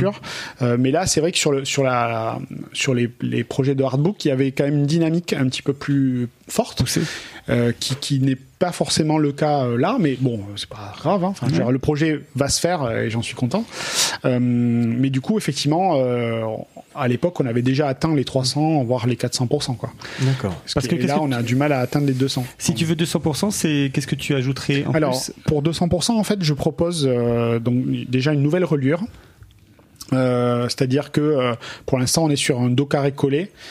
Et sur le- le- la nouvelle reliure, ce serait un dos, cou- un dos euh, collé cousu. En fait, donc en gros, c'est euh, vraiment les, les pages sont pliées en deux, Ah oui, cousues et collées sur la couverture. d'accord. La couverture, elle aurait aussi des rabats, ce qui permet d'avoir plus de surface de dessin et ça donne un petit côté un petit peu plus, Plus fini, euh, ouais. un peu plus fini. Et euh, je rajouterai 8 pages euh, de croquis et un marque-page. D'accord. Alors, avant de lancer la campagne, j'avais un petit peu réfléchi à tout ça. Je m'étais dit, ouais, je vais peut-être faire un palier intermédiaire à 150 avec un marque-page. Je trouvais ça un peu, un peu léger. Du coup, j'ai préféré combiner, repousser un peu et faire un gros, un gros 200, palier. ouais. Hmm. C'était peut-être une erreur, je sais pas. Pour l'instant, bon voilà. Voilà, t'es à combien? T'es à 160% 160, ouais, 161, je sais Et il plus. te reste combien de temps? C'est jusqu'à la... Il reste euh, deux, deux semaines Voilà, à peu Donc, près. euh, Ça se finit euh, donc pas dimanche, euh, pas demain, pas dimanche prochain, le 6, le 6 D'accord. mars. Donc l'épisode sera en ligne, donc on compte sur nos auditeurs Yes. pour venir apporter. Effectivement, comme tu disais tout à l'heure, euh, donc il y a différents niveaux de, de, de contribution. Donc on peut tout simplement euh, bah, commencer par euh, mettre une petite somme et avoir un dessin. On peut mettre un peu plus, avoir le bouquin. On peut mettre encore un petit peu plus et avoir le bouquin et un dessin. En fait, je prends un dessin original parmi les 500 euh, ou les 4, les 250 plutôt euh, croquis qui n'ont pas été sélectionnés et la personne reçoit un vrai dessin original. Il y a aussi la possibilité d'avoir un dessin qui lui a été retenu dans le bouquin, donc euh, avoir le bouquin et un des dessins qui est dedans. Ah, ah, oui, même, oui. voilà. Et après il y a d'autres po- d'autres possibilités. Alors, il y a des paliers qui ont eux, déjà été pris euh, puisque c'était des Qui paliers étaient limités Voilà, Ouais. qui étaient limités puisqu'il y a il y, a- bah, y avait un palier avec le dessin qui sert de cou- qui sert sur la couverture Ah ouais, donc forcément. et un pour la quatrième de couverture, donc ceux-là ils sont uniques. Et euh, et oui, je suis bien cadré. Coucou. et euh, ah, c'est pour ça. et du coup, euh, après il y a des, des, des paliers avec des ce qu'on appelle des commissions. Où en gros, euh, la personne elle va me demander un personnage. Alors, généralement, c'est un personnage de comics, manga, pop culture, euh, ce qu'ils veulent. Et en fait, je, je prends, je choisis en fonction du personnage qu'elle m'a demandé un croquis dans le, le- le nombre de croquis qui sont disponibles. Et en fait, je vais me baser sur la pose du croquis pour faire la pose du personnage. Ouais, c'est classe ça. Et elle reçoit euh, donc évidemment drôle, ça. le bouquin, la commission et le croquis qui a, qui a servi D'accord. de- de- d'inspiration. Tu devrais proposer de faire euh, des croquis de l'anthropode. On fait une séance juste après et puis Allez. voilà. on se- juste après, en tout bien tout honneur. Ah bon, oui, j'ai mes crayons, j'ai mes T'as crayons. tes crayons, on a du papier craft, c'est bon. Des enveloppes. Ça marche aussi. Et là, tu vas voir, ça va se. Ouais, Cartonné ça. Ça, ça va cartonner. Yes. Donc encore une on l'a fait sur a la Twitch. commission On l'a sur aquarelle aussi. Ouais, ouais, bah oui, parfait, bien sûr. pourquoi pas, on laisse, on laisse finalement laisse tourner et puis voilà. Oui, tout à fait. Donc, il y a, en fait, il y a trois, trois paliers de commission. Donc, il y a une commission avec un style euh, proche de ce que je fais dans les croquis, mais un petit peu plus poussé quand même. Et après, il y a deux paliers à l'aquarelle, donc euh, en format A4 et format A3. Voilà. Très bien. Bah écoute, euh, on a fait un bon petit tour de toutes tes activités et tes différentes euh, palettes. Hein. Vraiment, ce que tu avais pour euh, plutôt, c'est mieux que corde à ton arc en fait finalement en tant qu'illustrateur. faut mieux utiliser les, les choses qui vont bien. Voilà, ça fait rire Starlet. Non, parce que je viens de me Ah rendre bon compte que j'ai suivi toute la, toute la page. euh, Ex streamé. et, et je, je- en non, fait, elle était je- toujours je- sur le- Je voulais montrer. J'ai pris mon temps, j'ai bien détaillé, sauf que je n'étais pas du tout sur cette caméra. Bon, C'est pas très va, grave, comme ça, on a évité de se faire euh, striker par Twitch. euh, on va pour- rembaucher, pour on va, on va embaucher une nouvelle. Oh, la euh, technicienne, elle coûte pas Je sais cher. pas si c'est que je lui laisse euh, la caméra pour euh, Jean-Robert. Et donc, bah, tu fais bien la, la transition justement, puisque merci Jean-Marie, on a, Merci à vous. on a fini pour le tour, je dirais, de ton, de ton actualité. Mais par contre, je crois fait. que Jean, euh, fait, Jean On va Robert. parler de mon projet BD que je sais pas. Oui, si- tu reviendras à l'occasion. tu vas nous en parler. Mais euh, Jean Robert va certainement, je dirais, apporter la touche finale à cette. euh, Je pense, ouais. On va peut-être réaborder un portrait. certain nombre de sujets. J'en ça, doute ça. pas, de façon peut-être un peu détournée, peut-être pas. On va bien voir comment tout ça se passe, mais euh, bah, on va te, on va lancer Jean Robert. Attends. Mais pourquoi est-il si méchant? Tcha, tcha, tcha, tcha. Hey, ho, ho.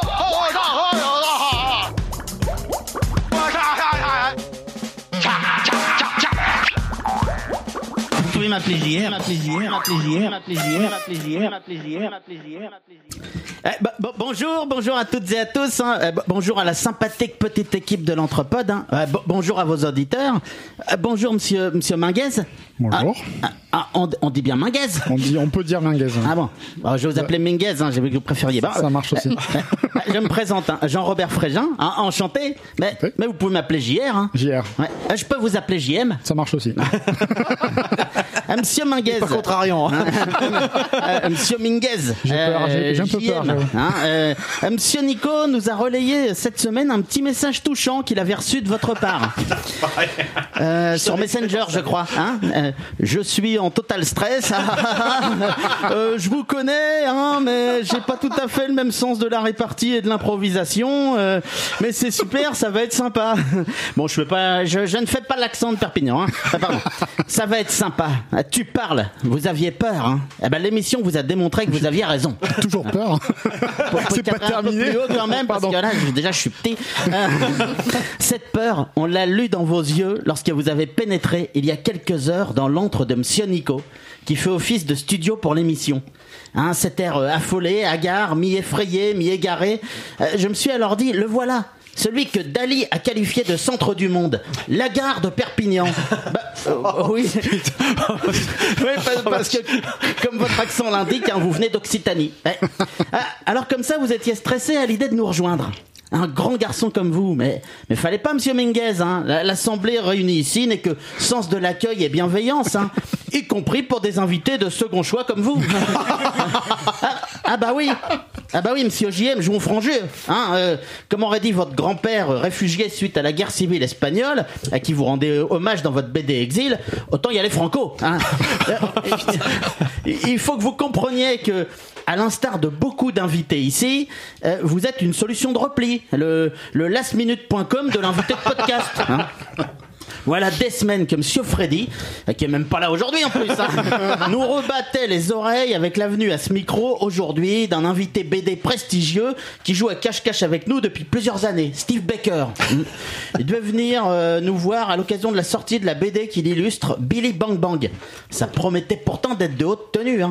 Voici le résumé de l'œuvre sur le site de l'éditeur. hein.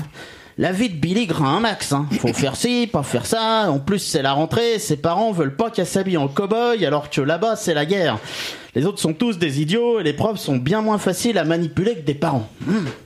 Ah, Monsieur Christophe euh, avait déjà préparé une critique littéraire sur l'ouvrage. Euh, Monsieur Marius avait beaucoup aimé les images. Et, puis Monsieur Lulu, il avait revu les 400 coups de Truffaut, histoire de, donner un peu de fond à tout ça. Bref, une chouette émission en perspective. Et puis une fois n'est pas coutume, bah Steve Baker nous a encore planté. À l'entrepode, on supporte plus ces atermoiements. hein. Oh, j'aimerais bien vous parler de ma BD, mais finalement non, je suis trop occupé. Voilà neuf saisons qui plantent l'équipe à chaque nouvelle sortie. Il a bien fait quelques apparitions au micro lors d'Anthropode se balade, mais il a jamais daigné venir pour ce que Monsieur Nico appelle désormais euh, pompeusement un grand format de l'Anthropode.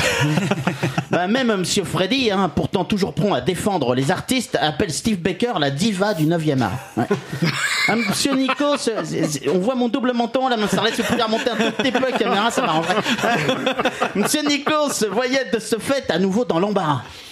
Euh, une émission sans invité, c'est comme un groupe sans batteur, ça me déprime. hein.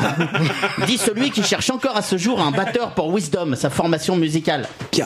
D'ailleurs, à ce propos, de- devant la déprime visiblement croissante de Monsieur Nico, je lance une grande opération, un batteur pour Wisdom. Comme il est clair que personne ne semble prêt à intégrer ce groupe pour le plaisir, ou, comme le disent faire maintenant- un Ulule, hein. Faut faire un Ulule, hein. Fallait pas si bien dire. Ou, comme le disent maintenant les Jones, le fun, je lance un Tipeee oui, pour financer une indemnité pour celui ou celle qui sera prêt à se sacrifier. S'il vous plaît, poditeur, donnez au Wisdom ton. Hein, ne poussez pas Monsieur Nico à réaliser le geste ultime, celui qu'on regrette à jamais, celui auquel seul le désespoir le plus total peut vous amener. Prendre Monsieur Marius comme batteur. Bon, bref, revenons à nos moutons, hein, comme le disait encore ce matin Monsieur Freddy, après avoir été un moment interrompu en plein coït par le bruit du tracteur dans le champ d'à côté. Donc, Monsieur Nico était à nouveau dans l'embarras, disais-je. Je sais pas pourquoi il voulait à tout prix un invité en rapport avec la BD. Mais fallait faire vite et trouver quelqu'un dans le coin. Et dans les environs, on tourne vite en rond. hein. On a déjà eu Fred Duval, le nabab de la BD rouennaise. Bah certes, lui aussi nous a planté, mais il a fait ça avec panache, hein, sans nous prévenir.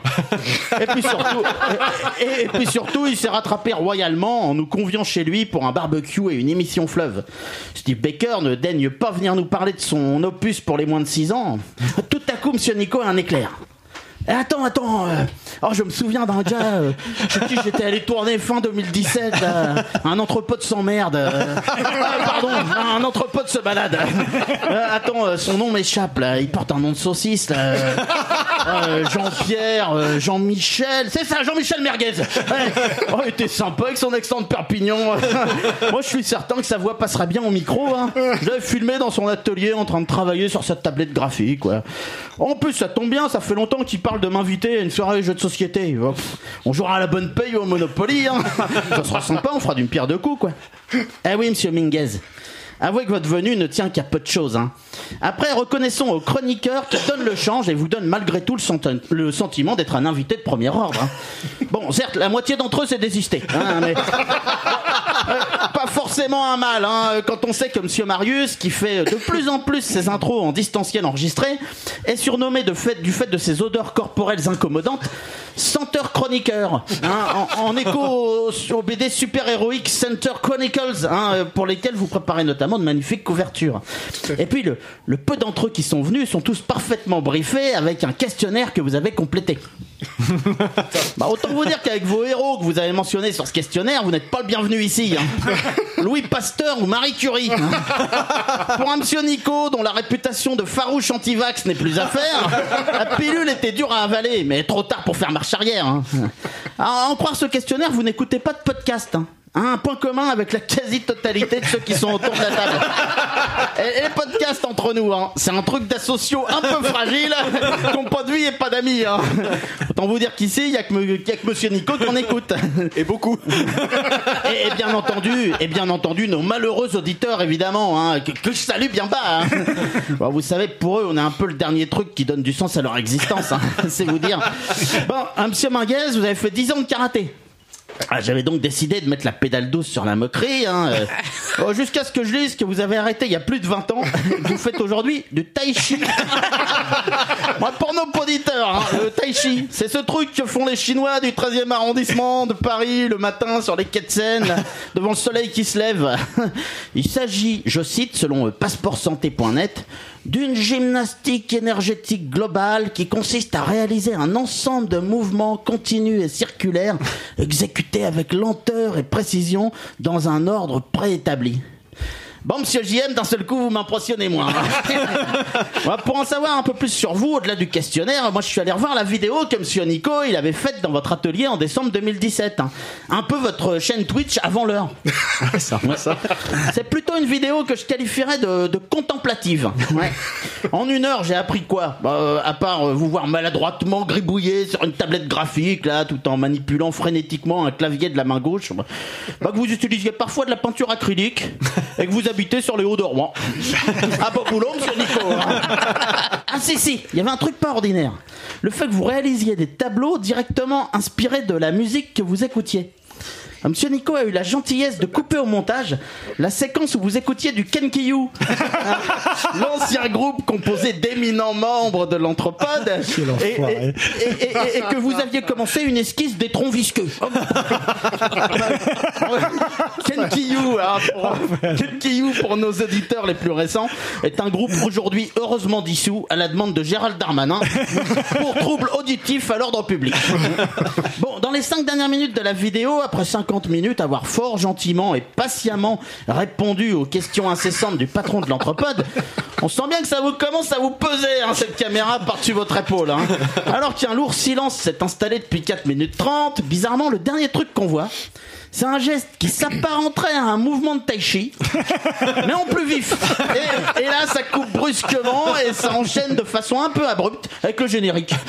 Monsieur Nico, c'est pas cette époque que vous aviez dissimulé un mois durant une subite et mystérieuse conjonctivite euh, ultra virulente derrière des lunettes fumées, non? Bon, à noter que l'avertissement de Monsieur Nico dans l'article associé sur le site de l'anthropode ne manque pas de sel.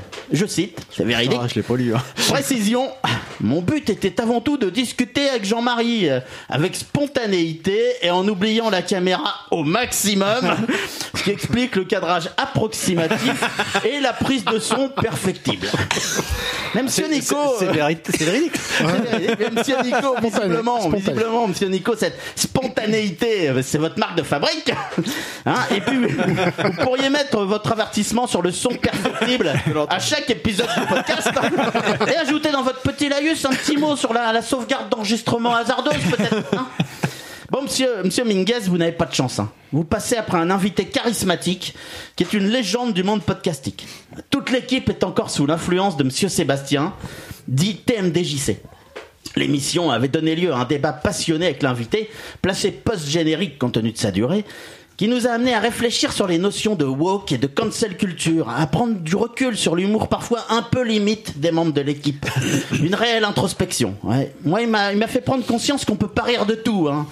Il, il- il était notamment question de, de, de la belle au bois dormant, hein, sortie de son sommeil par le baiser non consenti d'un prince très peu mitou. Hein. Et voilà qu'aujourd'hui, on reçoit un invité qui perpétue, sans en avoir forcément conscience, la culture du viol. Ah oui. Ah, le, le- le premier film que vous ayez vu, monsieur Minguez, hein, autant dire celui qui a construit votre moi profond, c'est l'horrible Blanche-Neige. Revenons deux minutes sur l'actualité récente. hein. Disney travaille actuellement sur un live action movie avec une Blanche-Neige enfin inclusive, puisque latino. hein. Peter, Peter Dinklage, acteur atteint d'a- d'achondroplasie, qui lutte depuis des années avec courage contre les préjugés sur les nains, hein, en incarnant Tyrion Lannister dans Game of Thrones. Bah. Bah, Peter Dinklage donc craint que le live action adaptation de ce grand classique Disney ne véhicule une représentation irrespectueuse et stéréotypée des personnes souffrant de nanisme. Heureusement, les studios Disney l'ont rassuré. hein. Pour éviter de renforcer les stéréotypes du film d'animation original, nous adoptons une approche différente avec ces sept personnages et avons consulté des membres de la communauté du nanisme. Au final, il ne sera plus question de nains, mais de créatures magiques. Or, monsieur Minguez, vous n'avez pas eu la chance de découvrir cette histoire via ce live action movie enfin correct et responsable.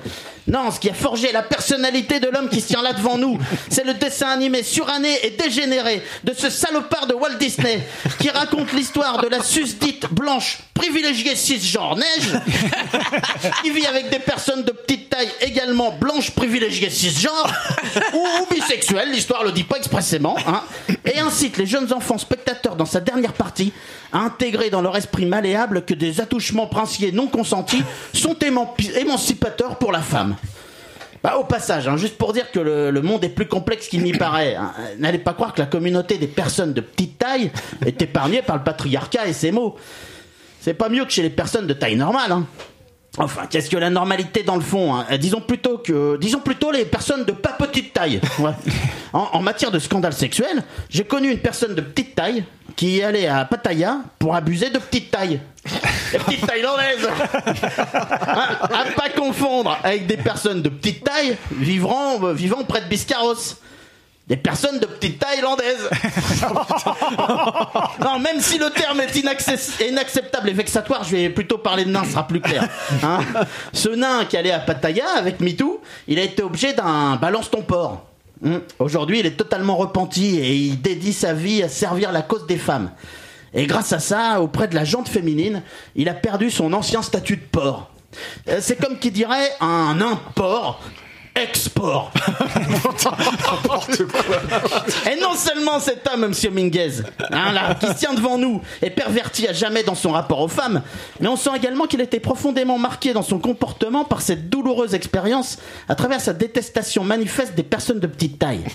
Car monsieur JM, vous étiez ici entre autres aujourd'hui pour nous parler de Nid d'Avenir, un jeu où l'on exploite sans vergogne l'univers des personnes de petite taille, en n'hésitant pas à les appeler nains et à user en outre des stéréotypes les plus honteux.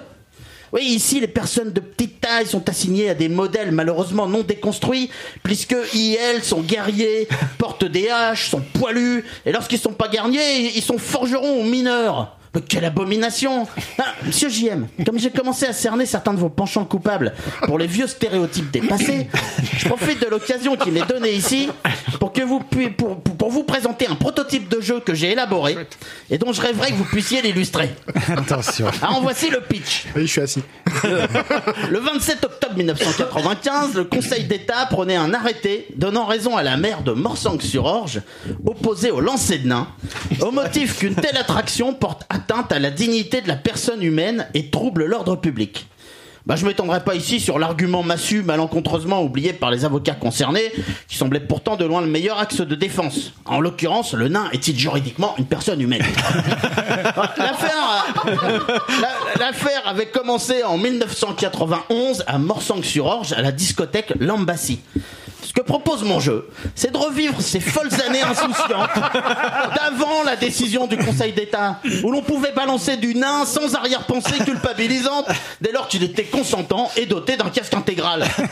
Ah, les nains, les gnomes, les homoncules, les farfadets, c'est, c'est classique dans le monde du jeu de société. Mais ici, c'est du nain contemporain. hein. Pour les plus jeunes de nos poditeurs, euh, oh, j'adore cette formule. hein. En l'occurrence, les, les plus jeunes de nos poditeurs doivent avoir 40 ans bien tassés. hein. Alors disons plutôt pour nos poditeurs à la mémoire défaillante, resituons l'objet du scandale. Lors de soirées en discothèque bien arrosées, sur fond de gold et d'images, les clients s'affrontaient dans des joutes consistant à lancer le plus loin possible des nains, dotés de protection évitant qu'ils soient blessés. Fuck le Conseil d'État, fuck la bien-pensance. J'ai créé un jeu permettant de revivre les plus belles heures du lancer de nains dans votre salon sans risquer de blesser quiconque, ni physiquement, ni moralement. Ah, là, je- là, je- Le plateau Un prototype hein. Alors, Ça marche, ça marche bien l'audio, c'est bien. Le nom de mon... On mettra une photo sur le site. Le nom de mon jeu de lancer de nains s'appelle Nimpulsion. bah comme donner une impulsion, mais pour lancer un nain. Alors je l'ai sous-titré Jeu de nains, jeu de vilain. en écriture inclusive, hein, comme sur la boîte de Nid d'Avelir. hein. La, la rime féminine fonctionne aussi. Hein. Jeu de naine, jeu de vilaine. Bah alors, au- au-delà de, au-delà de l'écriture du, du même nom, Il y a des cartes. le, le jeu est, le jeu est inclusif, hein, puisqu'on peut lancer toutes sortes de nains. hein. Dans mon prototype, euh, s'il y a évidemment un nain que je qualifierais de, de classique, voilà, cisgenre blanc privilégié, lui aussi. Et on y trouve aussi une, une naine noire, voilà, et, et un nain asiatique hydrocéphale. C'est important pour l'insertion des handicapés. Hein. Et pour éviter les stéréotypes genrés, j'ai déjà en projet une extension avec un nain transgenre asexuel. Ouais. Les règles sont simples. hein. Chaque nain est doté de deux caractéristiques inscrites sur sa carte. En haut de la, à gauche de la carte, euh, PA, soit le coefficient de pénétration dans l'air du nain. Et en bas à gauche, E, son endurance. Car faut pas non plus que le lancer finisse par tuer le nain ou la naine. Par exemple, le nain asiatique handicapé a un meilleur coefficient de pénétration dans l'air du fait de son hydrocéphalie. Mais, mais son endurance est réduite par rapport à la naine africaine qui est, qui est habituée à aller chercher de l'eau au puits par forte chaleur ou à traverser la Méditerranée pour nous grand remplacer. Alors, pardon. Alors, bah, bon, alors, euh, sur le plateau, là, chacun de, chacun de ces nains est représenté par un jeton de couleur euh, sur euh, l'effigie de Passepartout, le, le nain de Fort Boyard. Voilà. Alors, le mieux, c'est d'y jouer pour comprendre la mécanique Ah oui, du jeu. c'est clair, hein, ça. Ah, monsieur Lulu, monsieur Lulu, prenez la naine noire. Allez. Non, monsieur Lulu Ah, je vois votre regard qui s'illumine souvent, soudain qu'il y a un malentendu. hein. C'est une image, vous prenez la carte, hein, pas la naine. Hein. Bon, maintenant, vous lancez un, un dé de 6 pour connaître la distance parcourue par la naine. Alors, la naine, elle est jaune, hein, donc on prend le petit pion jaune. Lancez donc un 1 pour connaître la distance parcourue par la naine. J'avais 3. Ah, d'accord. Euh, Merde, perd dans ses règles. euh, par la naine. Pas la naine. Ah, merci, merci. Merci, Jean-Marie. Voilà, vous venez de jeter, vous avez fait 3. Ok, alors vous ajoutez le taux de pénétration dans l'air qu'il y a sur la carte. Alors 2, ça fait 5. Donc 5, donc vous avancez de 5. 1, 2, 3, 4, 5, voilà. Et euh, ensuite, euh, vous avancez donc d'autant sur le plateau. Ensuite, vous jetez 2 dés de 6. J'en ai un deuxième là, hop, tenez. Ah. Voyons que c'est c'est technique, hein. Pour mesurer J'ai fait 3. Bon, c'était pour mesurer l'usure de la naine due au lancer.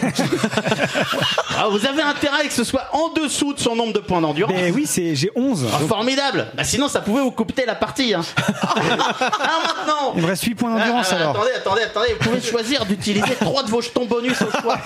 Parmi ceux qui vous ont été distribués en début de partie. Soit des, des bonus verre de bière, hein, destinés à désinhiber le lanceur et qui l'aident à lancer plus loin. Ah oui Et ça vous fait une case en plus par verre. Alors imaginons, comme elle n'a pas de problème d'endurance, vous pouvez utiliser tous vos verres de bière, vous faites trois cases de plus. C'est génial. Ou soit vous auriez pu utiliser des bonus casque intégral. Voilà. Pour réduire d'autant les dégâts suite au deuxième lancer et vous récupérez un point d'endurance perdu par casque. Car si le résultat du second lancer de dés excède les points d'endurance et que vous avez plus de casque intégral pour compenser, la personne de petite taille décède et la partie s'arrête. et chacun joue ainsi à son tour euh, jusqu'à ce qu'un nain franchisse euh, vivant la ligne d'arrivée. C'est cool, c'est bon enfant, ça, ça doit se marrer. Monsieur Minguez, je compte sur vous. Hein. J'aurais vraiment fière allure si vous acceptiez de l'illustrer. Hein. je, vous sens, je vous sens réellement tenté. Hein. Potentiel as d'or, hein, potentiel as d'or, c'est sûr. Le plateau il est tout moche pour l'instant. Mais, mais quand vous m'aurez reconstitué un décor cartonné en 3D d'une boîte de nuit du début des années 90, ça sera autre chose.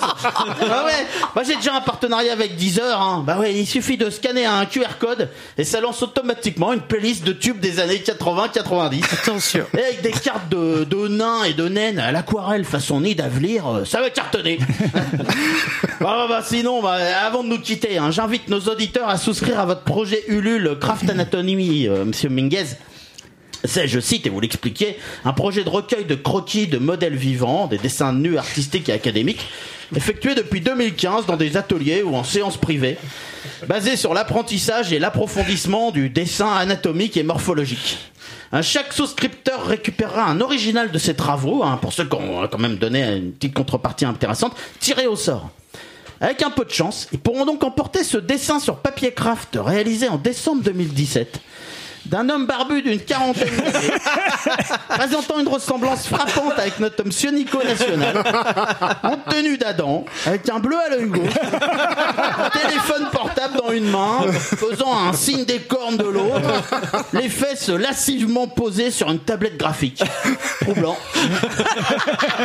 Quoi qu'il en soit, monsieur Minguez, j'espère que mon brief pour le jeu N'impulsion est assez clair. J'attends vos maquettes avec impatience. Merci de votre attention. Merci, bravo. Putain, mais t'as dû y passer du temps quand même. Hein. Non, il est pas tactile, toujours pas. Ne serait-ce que pour le découpage. C'est bon ça. Oh là là. Les Eh ben, Quel talent, quel talent. Iseldor dit bravo. Ah, ça fait plaisir. Je sais pas si ça va être euh, dans le même esprit tout à l'heure quand on va découvrir Nidavellir en vrai, mais c'est- c'est- Euh, il est en train, fais gaffe, il est en train de, il est en train de te piquer tes idées C'est là. un casque, d'accord. Il repart avec tout. C'est le casque intégral. Casque intégral Ouais, qui, qui, compris. qui- qui fait gagner des C'est n'importe quoi. Ouais. En tout cas, bravo, bravo JR. Bravo, ouais. Merci. On arrive à la fin de cette émission, mais avant de terminer, on a une dernière euh, rubrique, un petit tour de Ça va table passer vite. avec nos coups de cœur et nos coups de gueule. Ça a passé vite, on est à 2h25 d'émission. Et J'ai ouais. pas vu le temps passer. bah oui. C'était très intéressant. Eh ben c'est cool. Eh ben c'est pas encore fini. Il nous reste encore une petite dizaine de minutes facilement. Et donc Ludo, tu vas initier ce tour de table. Mais avant, nous allons lancer le jingle.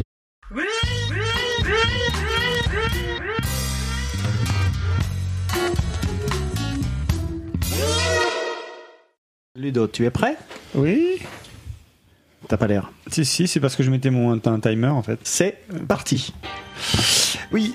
Donc euh, moi je voudrais évoquer après un- le super projet de Cult of Luna avec Julie Christmas, euh, Mariner, qui m'avait vraiment enthousiasmé il y a quelques années de ça. Et bien voici une nouvelle collaboration euh, très excitante comme je les aime entre euh, deux univers euh, assez différents. Euh, Converge qui est un groupe de punk hardcore américain et Chelsea Wolf qui s'inscrit plutôt dans une veine euh, rock sombre euh, folk gothique ouais folk gothique ambiante euh, très crépusculaire avec depuis maintenant quelques années et vraiment pour un résultat qui m'a littéralement transporté euh, avec des ambiances qui louchent franchement côté post-core des fois et euh, voire post-rock c'est beau, c'est magique. Moi, je trouve ça super tripant. Alors, euh, pour les amateurs de musique sombre, faut y aller, hein, faut foncer. C'est c'est c'est form- c'est formidable. C'est vraiment pour un incontournable. C'est très très intéressant parce que c'est euh, comment dirais-je, euh, Converge est vraiment un groupe euh, pour le pour le moins rentre dedans et le mélange. Et alors, ce qui est intéressant, c'est que l'album mélange un peu ces deux ambiances, mais en vraiment en tirant plus peut-être sur l'ambiance. À noter qu'ils seront au Hellfest au mois de juin. Donc, pour ceux qui auront la chance de les voir, bah foncez-y. Voilà. Donc, c'était Converge et Chelsea Wolf, l'album Blood Moon One. Parfait. Ouais, il est très bien. Didouille. Didouille, c'est quand tu veux. Et c'est parti. Alors moi j'ai changé mon coup de cœur. Voilà, comme tu ça, m'avais pas je- dit, de toute façon. je- voilà.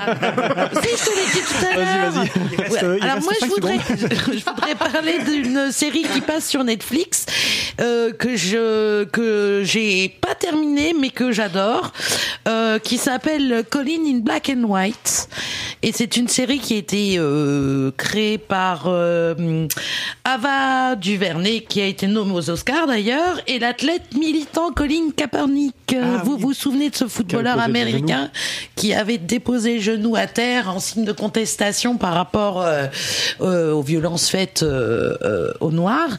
Et en fait, ça raconte ben, la, la vie de Colin Kaepernick et le narrateur est Colin Naper- Kaepernick. Donc on le voit tout au long de sa vie, mais se battre face, bah, face au délit de sale face au racisme, alors que ses parents sont blancs. Il est métis, ses parents sont blancs, il a été adopté et euh, comment il a grandi avec toutes ces Je te donne le timer. Dis juste c'est 60 secondes. ça. Merci, Capo Ludo. Voilà. L'autre, il a fait 20 minutes 19 euh, avec sa rubrique, il a continué après, puis il me coupe la chic. J'avais fini ma phrase. Ah, vas-y, là. Non, mais c'est bon, tu m'énerves.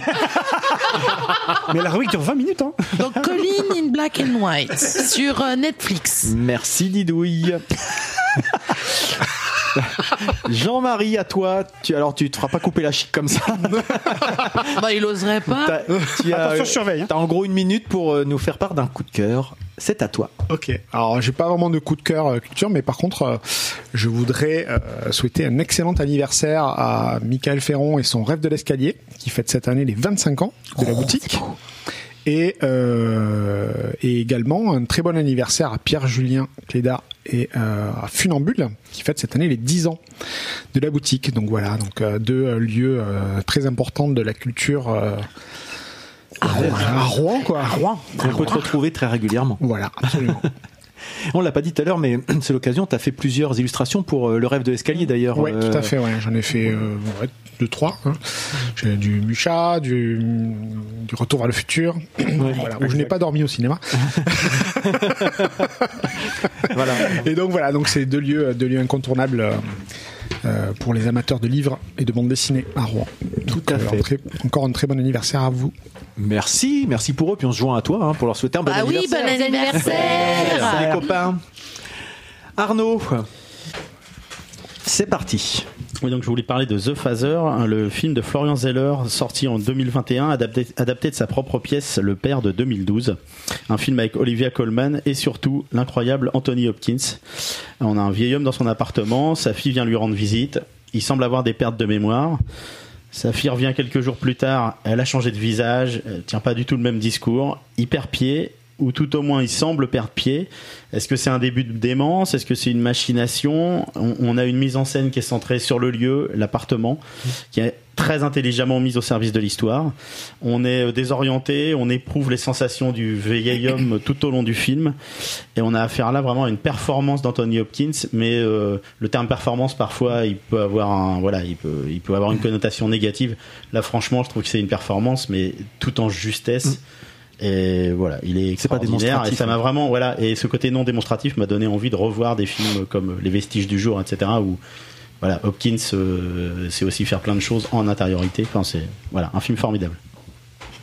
Très Et bien. il a, fait pas reçu, il a pas un Oscar justement Si. pour son Oui. interprétation. À toi. J'ai j'ai pas de coup de cœur. J'ai pas de coup de cœur Non, j'ai pas mon tour. J'ai pas. D'accord. T'as aussi ton t-shirt. Oh, t-shirt Tony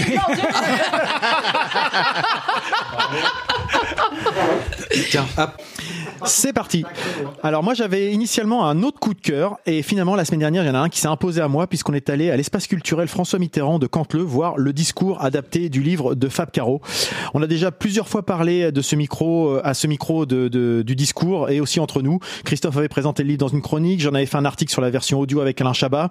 On avait vu le film il y a quelques mois qu'on avait trouvé plutôt sympa mais pas inoubliable. Finalement on aurait pu en faire une indigestion de ce de cette œuvre et la version théâtre c'est quelque chose qui est adapté et joué par Simon Astier et mis en œuvre, mise en scène pardon par Catherine Chaube. C'est complètement autre chose, ça dépasse de très très loin le film. Voir ça sublime l'œuvre originale en lui donnant vie. La mise en scène est formidable, l'interprétation de Simon Astier est au top.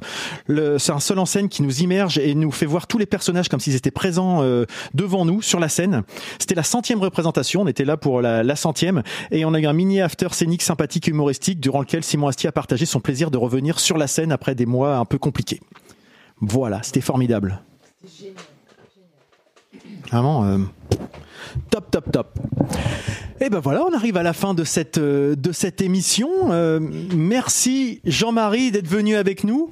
Euh, on a passé, un- comme comme l'a dit tout à l'heure, on n'a pas vu le temps passer. Ah, Euh, clair, on hein. espère que nos auditeurs et nos spectateurs euh, ont, ont vécu le même moment que nous. En tout cas, nous c'était vraiment cool. J'espère que toi, qui étais effectivement, euh, même si Arnaud a un peu forcé le trait, qui était un peu stressé, C'est JR Non, c'est qui pas a vrai. forcé. JR. Mais j'espère que tu as passé un bon moment en Ouais, fait et qu'on a réussi à te mettre à, à te mettre à l'aise. Euh. On va se retrouver très prochainement dans quelques minutes pour justement découvrir Nid d'avenir. Oui, bien sûr. Attends, on va boire un coup aussi, tout ça, cla- clairement. Ah oui, c'est l'air d'apéro. Ah, c'est ça. c'est ça. Donc, Ah euh, non. Ah bah oui. bah si, 18h, c'est 18h, ça peut le samedi. En, tout- en tout cas, on invite tout le monde à aller suivre Jean-Marie. On mettra tous les liens euh, dans l'article euh, qui va avec le, avec le billet, avec le blog. Vous aurez tout ça pour retrouver la chaîne Twitch, le Discord, euh, le, le Ulule tant qu'il est encore en, en ligne, etc. La page mars, Facebook. On n'a pas parlé pourquoi tu avais deux sites web, mais ça sera l'objet d'une autre discussion. Je sais pas lequel mettre du coup. toute une émission, ça. Bref, donc euh, voilà, vous pouvez nous retrouver aussi, enfin vous pouvez nous retrouver, vous pouvez aussi si vous souhaitez participer à notre Tipeee, bien sûr. Euh, c'est toujours sympathique de recevoir des, des soutiens de, de cet ordre-là.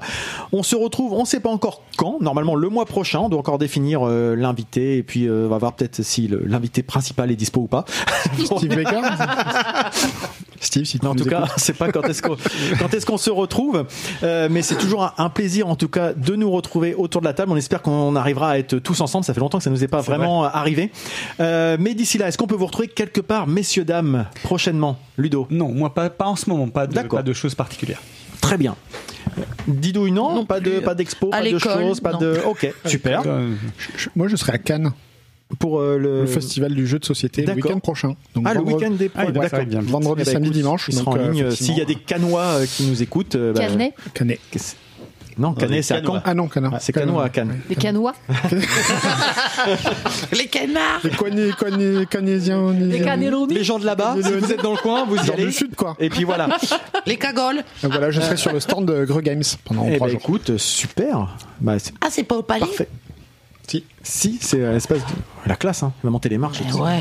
Mais il y aura pas Alors le pour le coup, on les descend parce que c'est Ouais, en dessous. ah oui. ouais. Ouais, mais c'est pas grave. Tu prends l'escalier, quoi. Ouais, c'est ça. Ouais, c'est ça. Très bien. Et puis d'autres choses, peut-être à un horizon peut-être un peu plus lointain, enfin dans les semaines ou mois Oui, qui il y a le viennent, des festival expos. de, festival de Brionne, euh, festival de BD de Brionne, euh, voilà, où il y aura une bande dessinée pour laquelle je participe. Donc du coup, ça fait Ah oui. un projet à venir, euh, une bande dessinée sur la ville de Brionne, donc sur l'histoire de la ville de Brionne et les environs, donc qui est, qui sera, qui paraîtra chez Varou, qui est écrite par euh, Seka. Et donc c'est un collectif. Il y aura plein de petites histoires. Donc je m'occupe d'une histoire euh, en cinq pages. Ça va être un de mes travaux euh, dans les semaines qui viennent. D'accord. Ce qui t'a juste Oui. pensé, c'est que j'ai oublié. Le vendredi soir, je suis festival de la brioche au Blue Rectum. Je le dis parce que euh, c'est important. Brionne qui t'a inspiré. ça. Ouais, voilà, c'est c'est ta honte. Faut savoir rebondir sur euh, tout ce qui est. hein. Voilà, voilà c'est comme ça, il s'inspire. Euh, et puis peut-être au festival du, du jeu de société de Rouen, non Et, Au oui, festival a priori. c'est pas tout de suite, mais euh, des fois on te voit au, au, à la- au stand de, de Mathieu. Ouais. Ça t'arrive. Tout à fait. Arnaud, as-tu quelque chose euh, prochainement? Euh, Non, moi, à titre perso, euh, rien euh, dans le mois qui vient. Mais en revanche, trois concerts. euh, Un concert de Two of Us. euh, Tiens donc. euh, Ah, ça Il y a bien quelqu'un derrière, il y a cette table derrière ce projet euh, de reprise des Beatles. Un concert de Thomas Fersen au 106 Ah oui. le 4 euh, mars. Et euh, un concert de Kabadzi normalement au Havre Ah oui, au. Tetris le 24 mars. Ah, bah, quand même pas mal de petites choses. Plutôt cool. Starlet, à toi. Oui, T'es venu que pour ça en fait, donc euh, ça veut pas dire que t'as fait trop la technique, donc euh, dis-nous ce que t'as à nous dire. donc, T'es engueulé, toi hein ouais, C'est déjà fait là. ouais. la Le message est passé, j'espère. C'est mon premier concert euh, de Two of Us, donc un, un duo de reprises acoustiques des Beatles. Et euh, voilà, c'est le premier. Ce sera chez l'habitant, donc et c'est bien blindé. Mais si vous voulez venir nous voir, euh, si vous êtes normand et dans le coin, on jouera le 26 mars au théâtre de Saint-Saëns. Il y a une capacité de 160 places, donc peut-être qu'il y a moyen que vous veniez nous voir aussi. Mais là, donc samedi, c'est le premier. Voilà.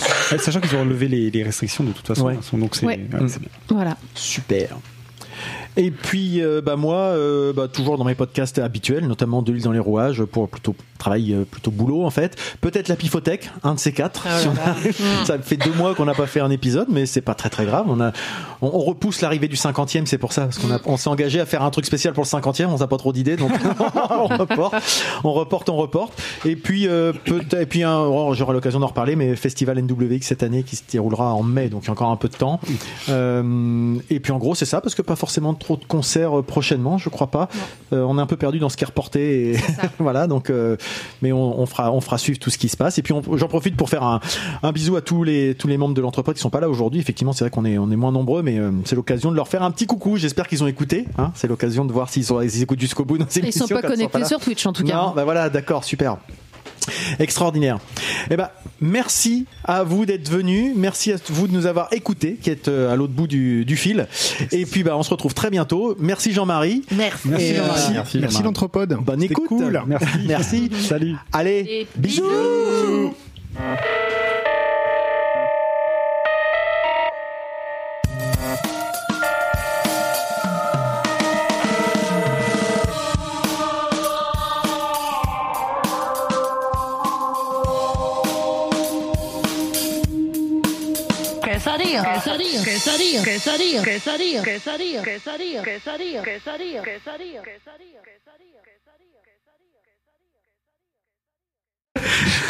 Attends, du coup. Moi, je vais enlever mon t-shirt. Ce soir, Tu vas enlever ton t-shirt carrément.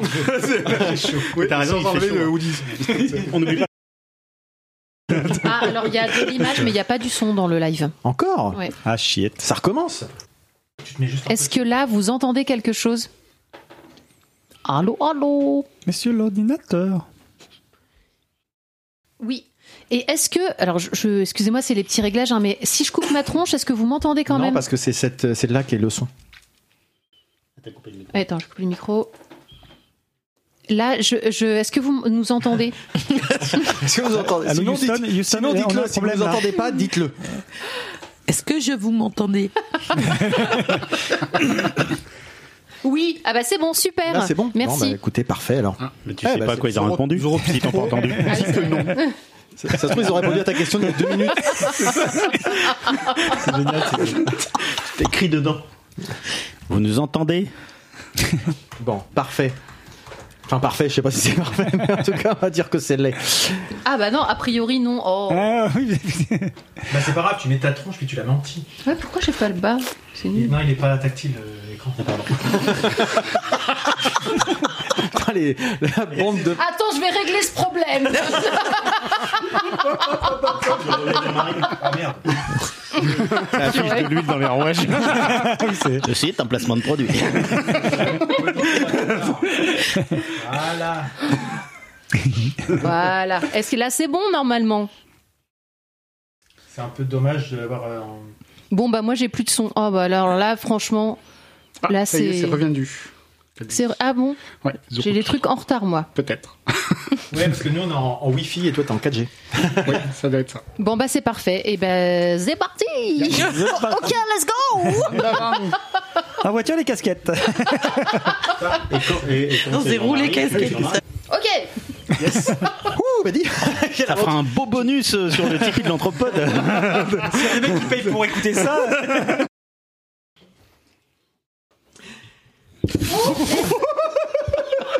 Bon, c'est- c'est- c'est- je sais, Arrête, ça me fait trop plaisir. Jean-Marie, c'est impressionnant le professionnalisme, mais quand même, tu, tu vas voir, on s'y habitue, on s'y fait. On s'y fait. Ce qui m'aurait embêté, c'est que ce soit moi qui l'ai fait, si tu veux, sur ta table et tout. Là, bon, bon, j'ai plus de café, mais Je vais remédier à tout ça. Attends, oh là Et en plus, il y a des là. cascades et tout, c'est génial, Mais j'adore. c'est surtout, c'est surtout qu'il avait besoin d'une technicienne. En fait, c'est ça, en fait, je, je me débrouille mieux quand je le fais tout tout seul. On a quelques câbles qui nagent dans le café C'est quand même. pour les euh, auditeurs. Je Voilà. pense que les plombs vont péter. Tu sais, je euh, me, vont sauter je dans me fais aider par une pro qui bosse dans l'audiovisuel, tu sais, mais bon, le truc, quoi. C'est juste pour ceux qui nous suivent sur Twitch, là, il y a- elle a quand même trempé le pied de la caméra dans mon café. Euh, tout ça s'était arrêté là. Merci. le café est tombé, enfin, tout ça.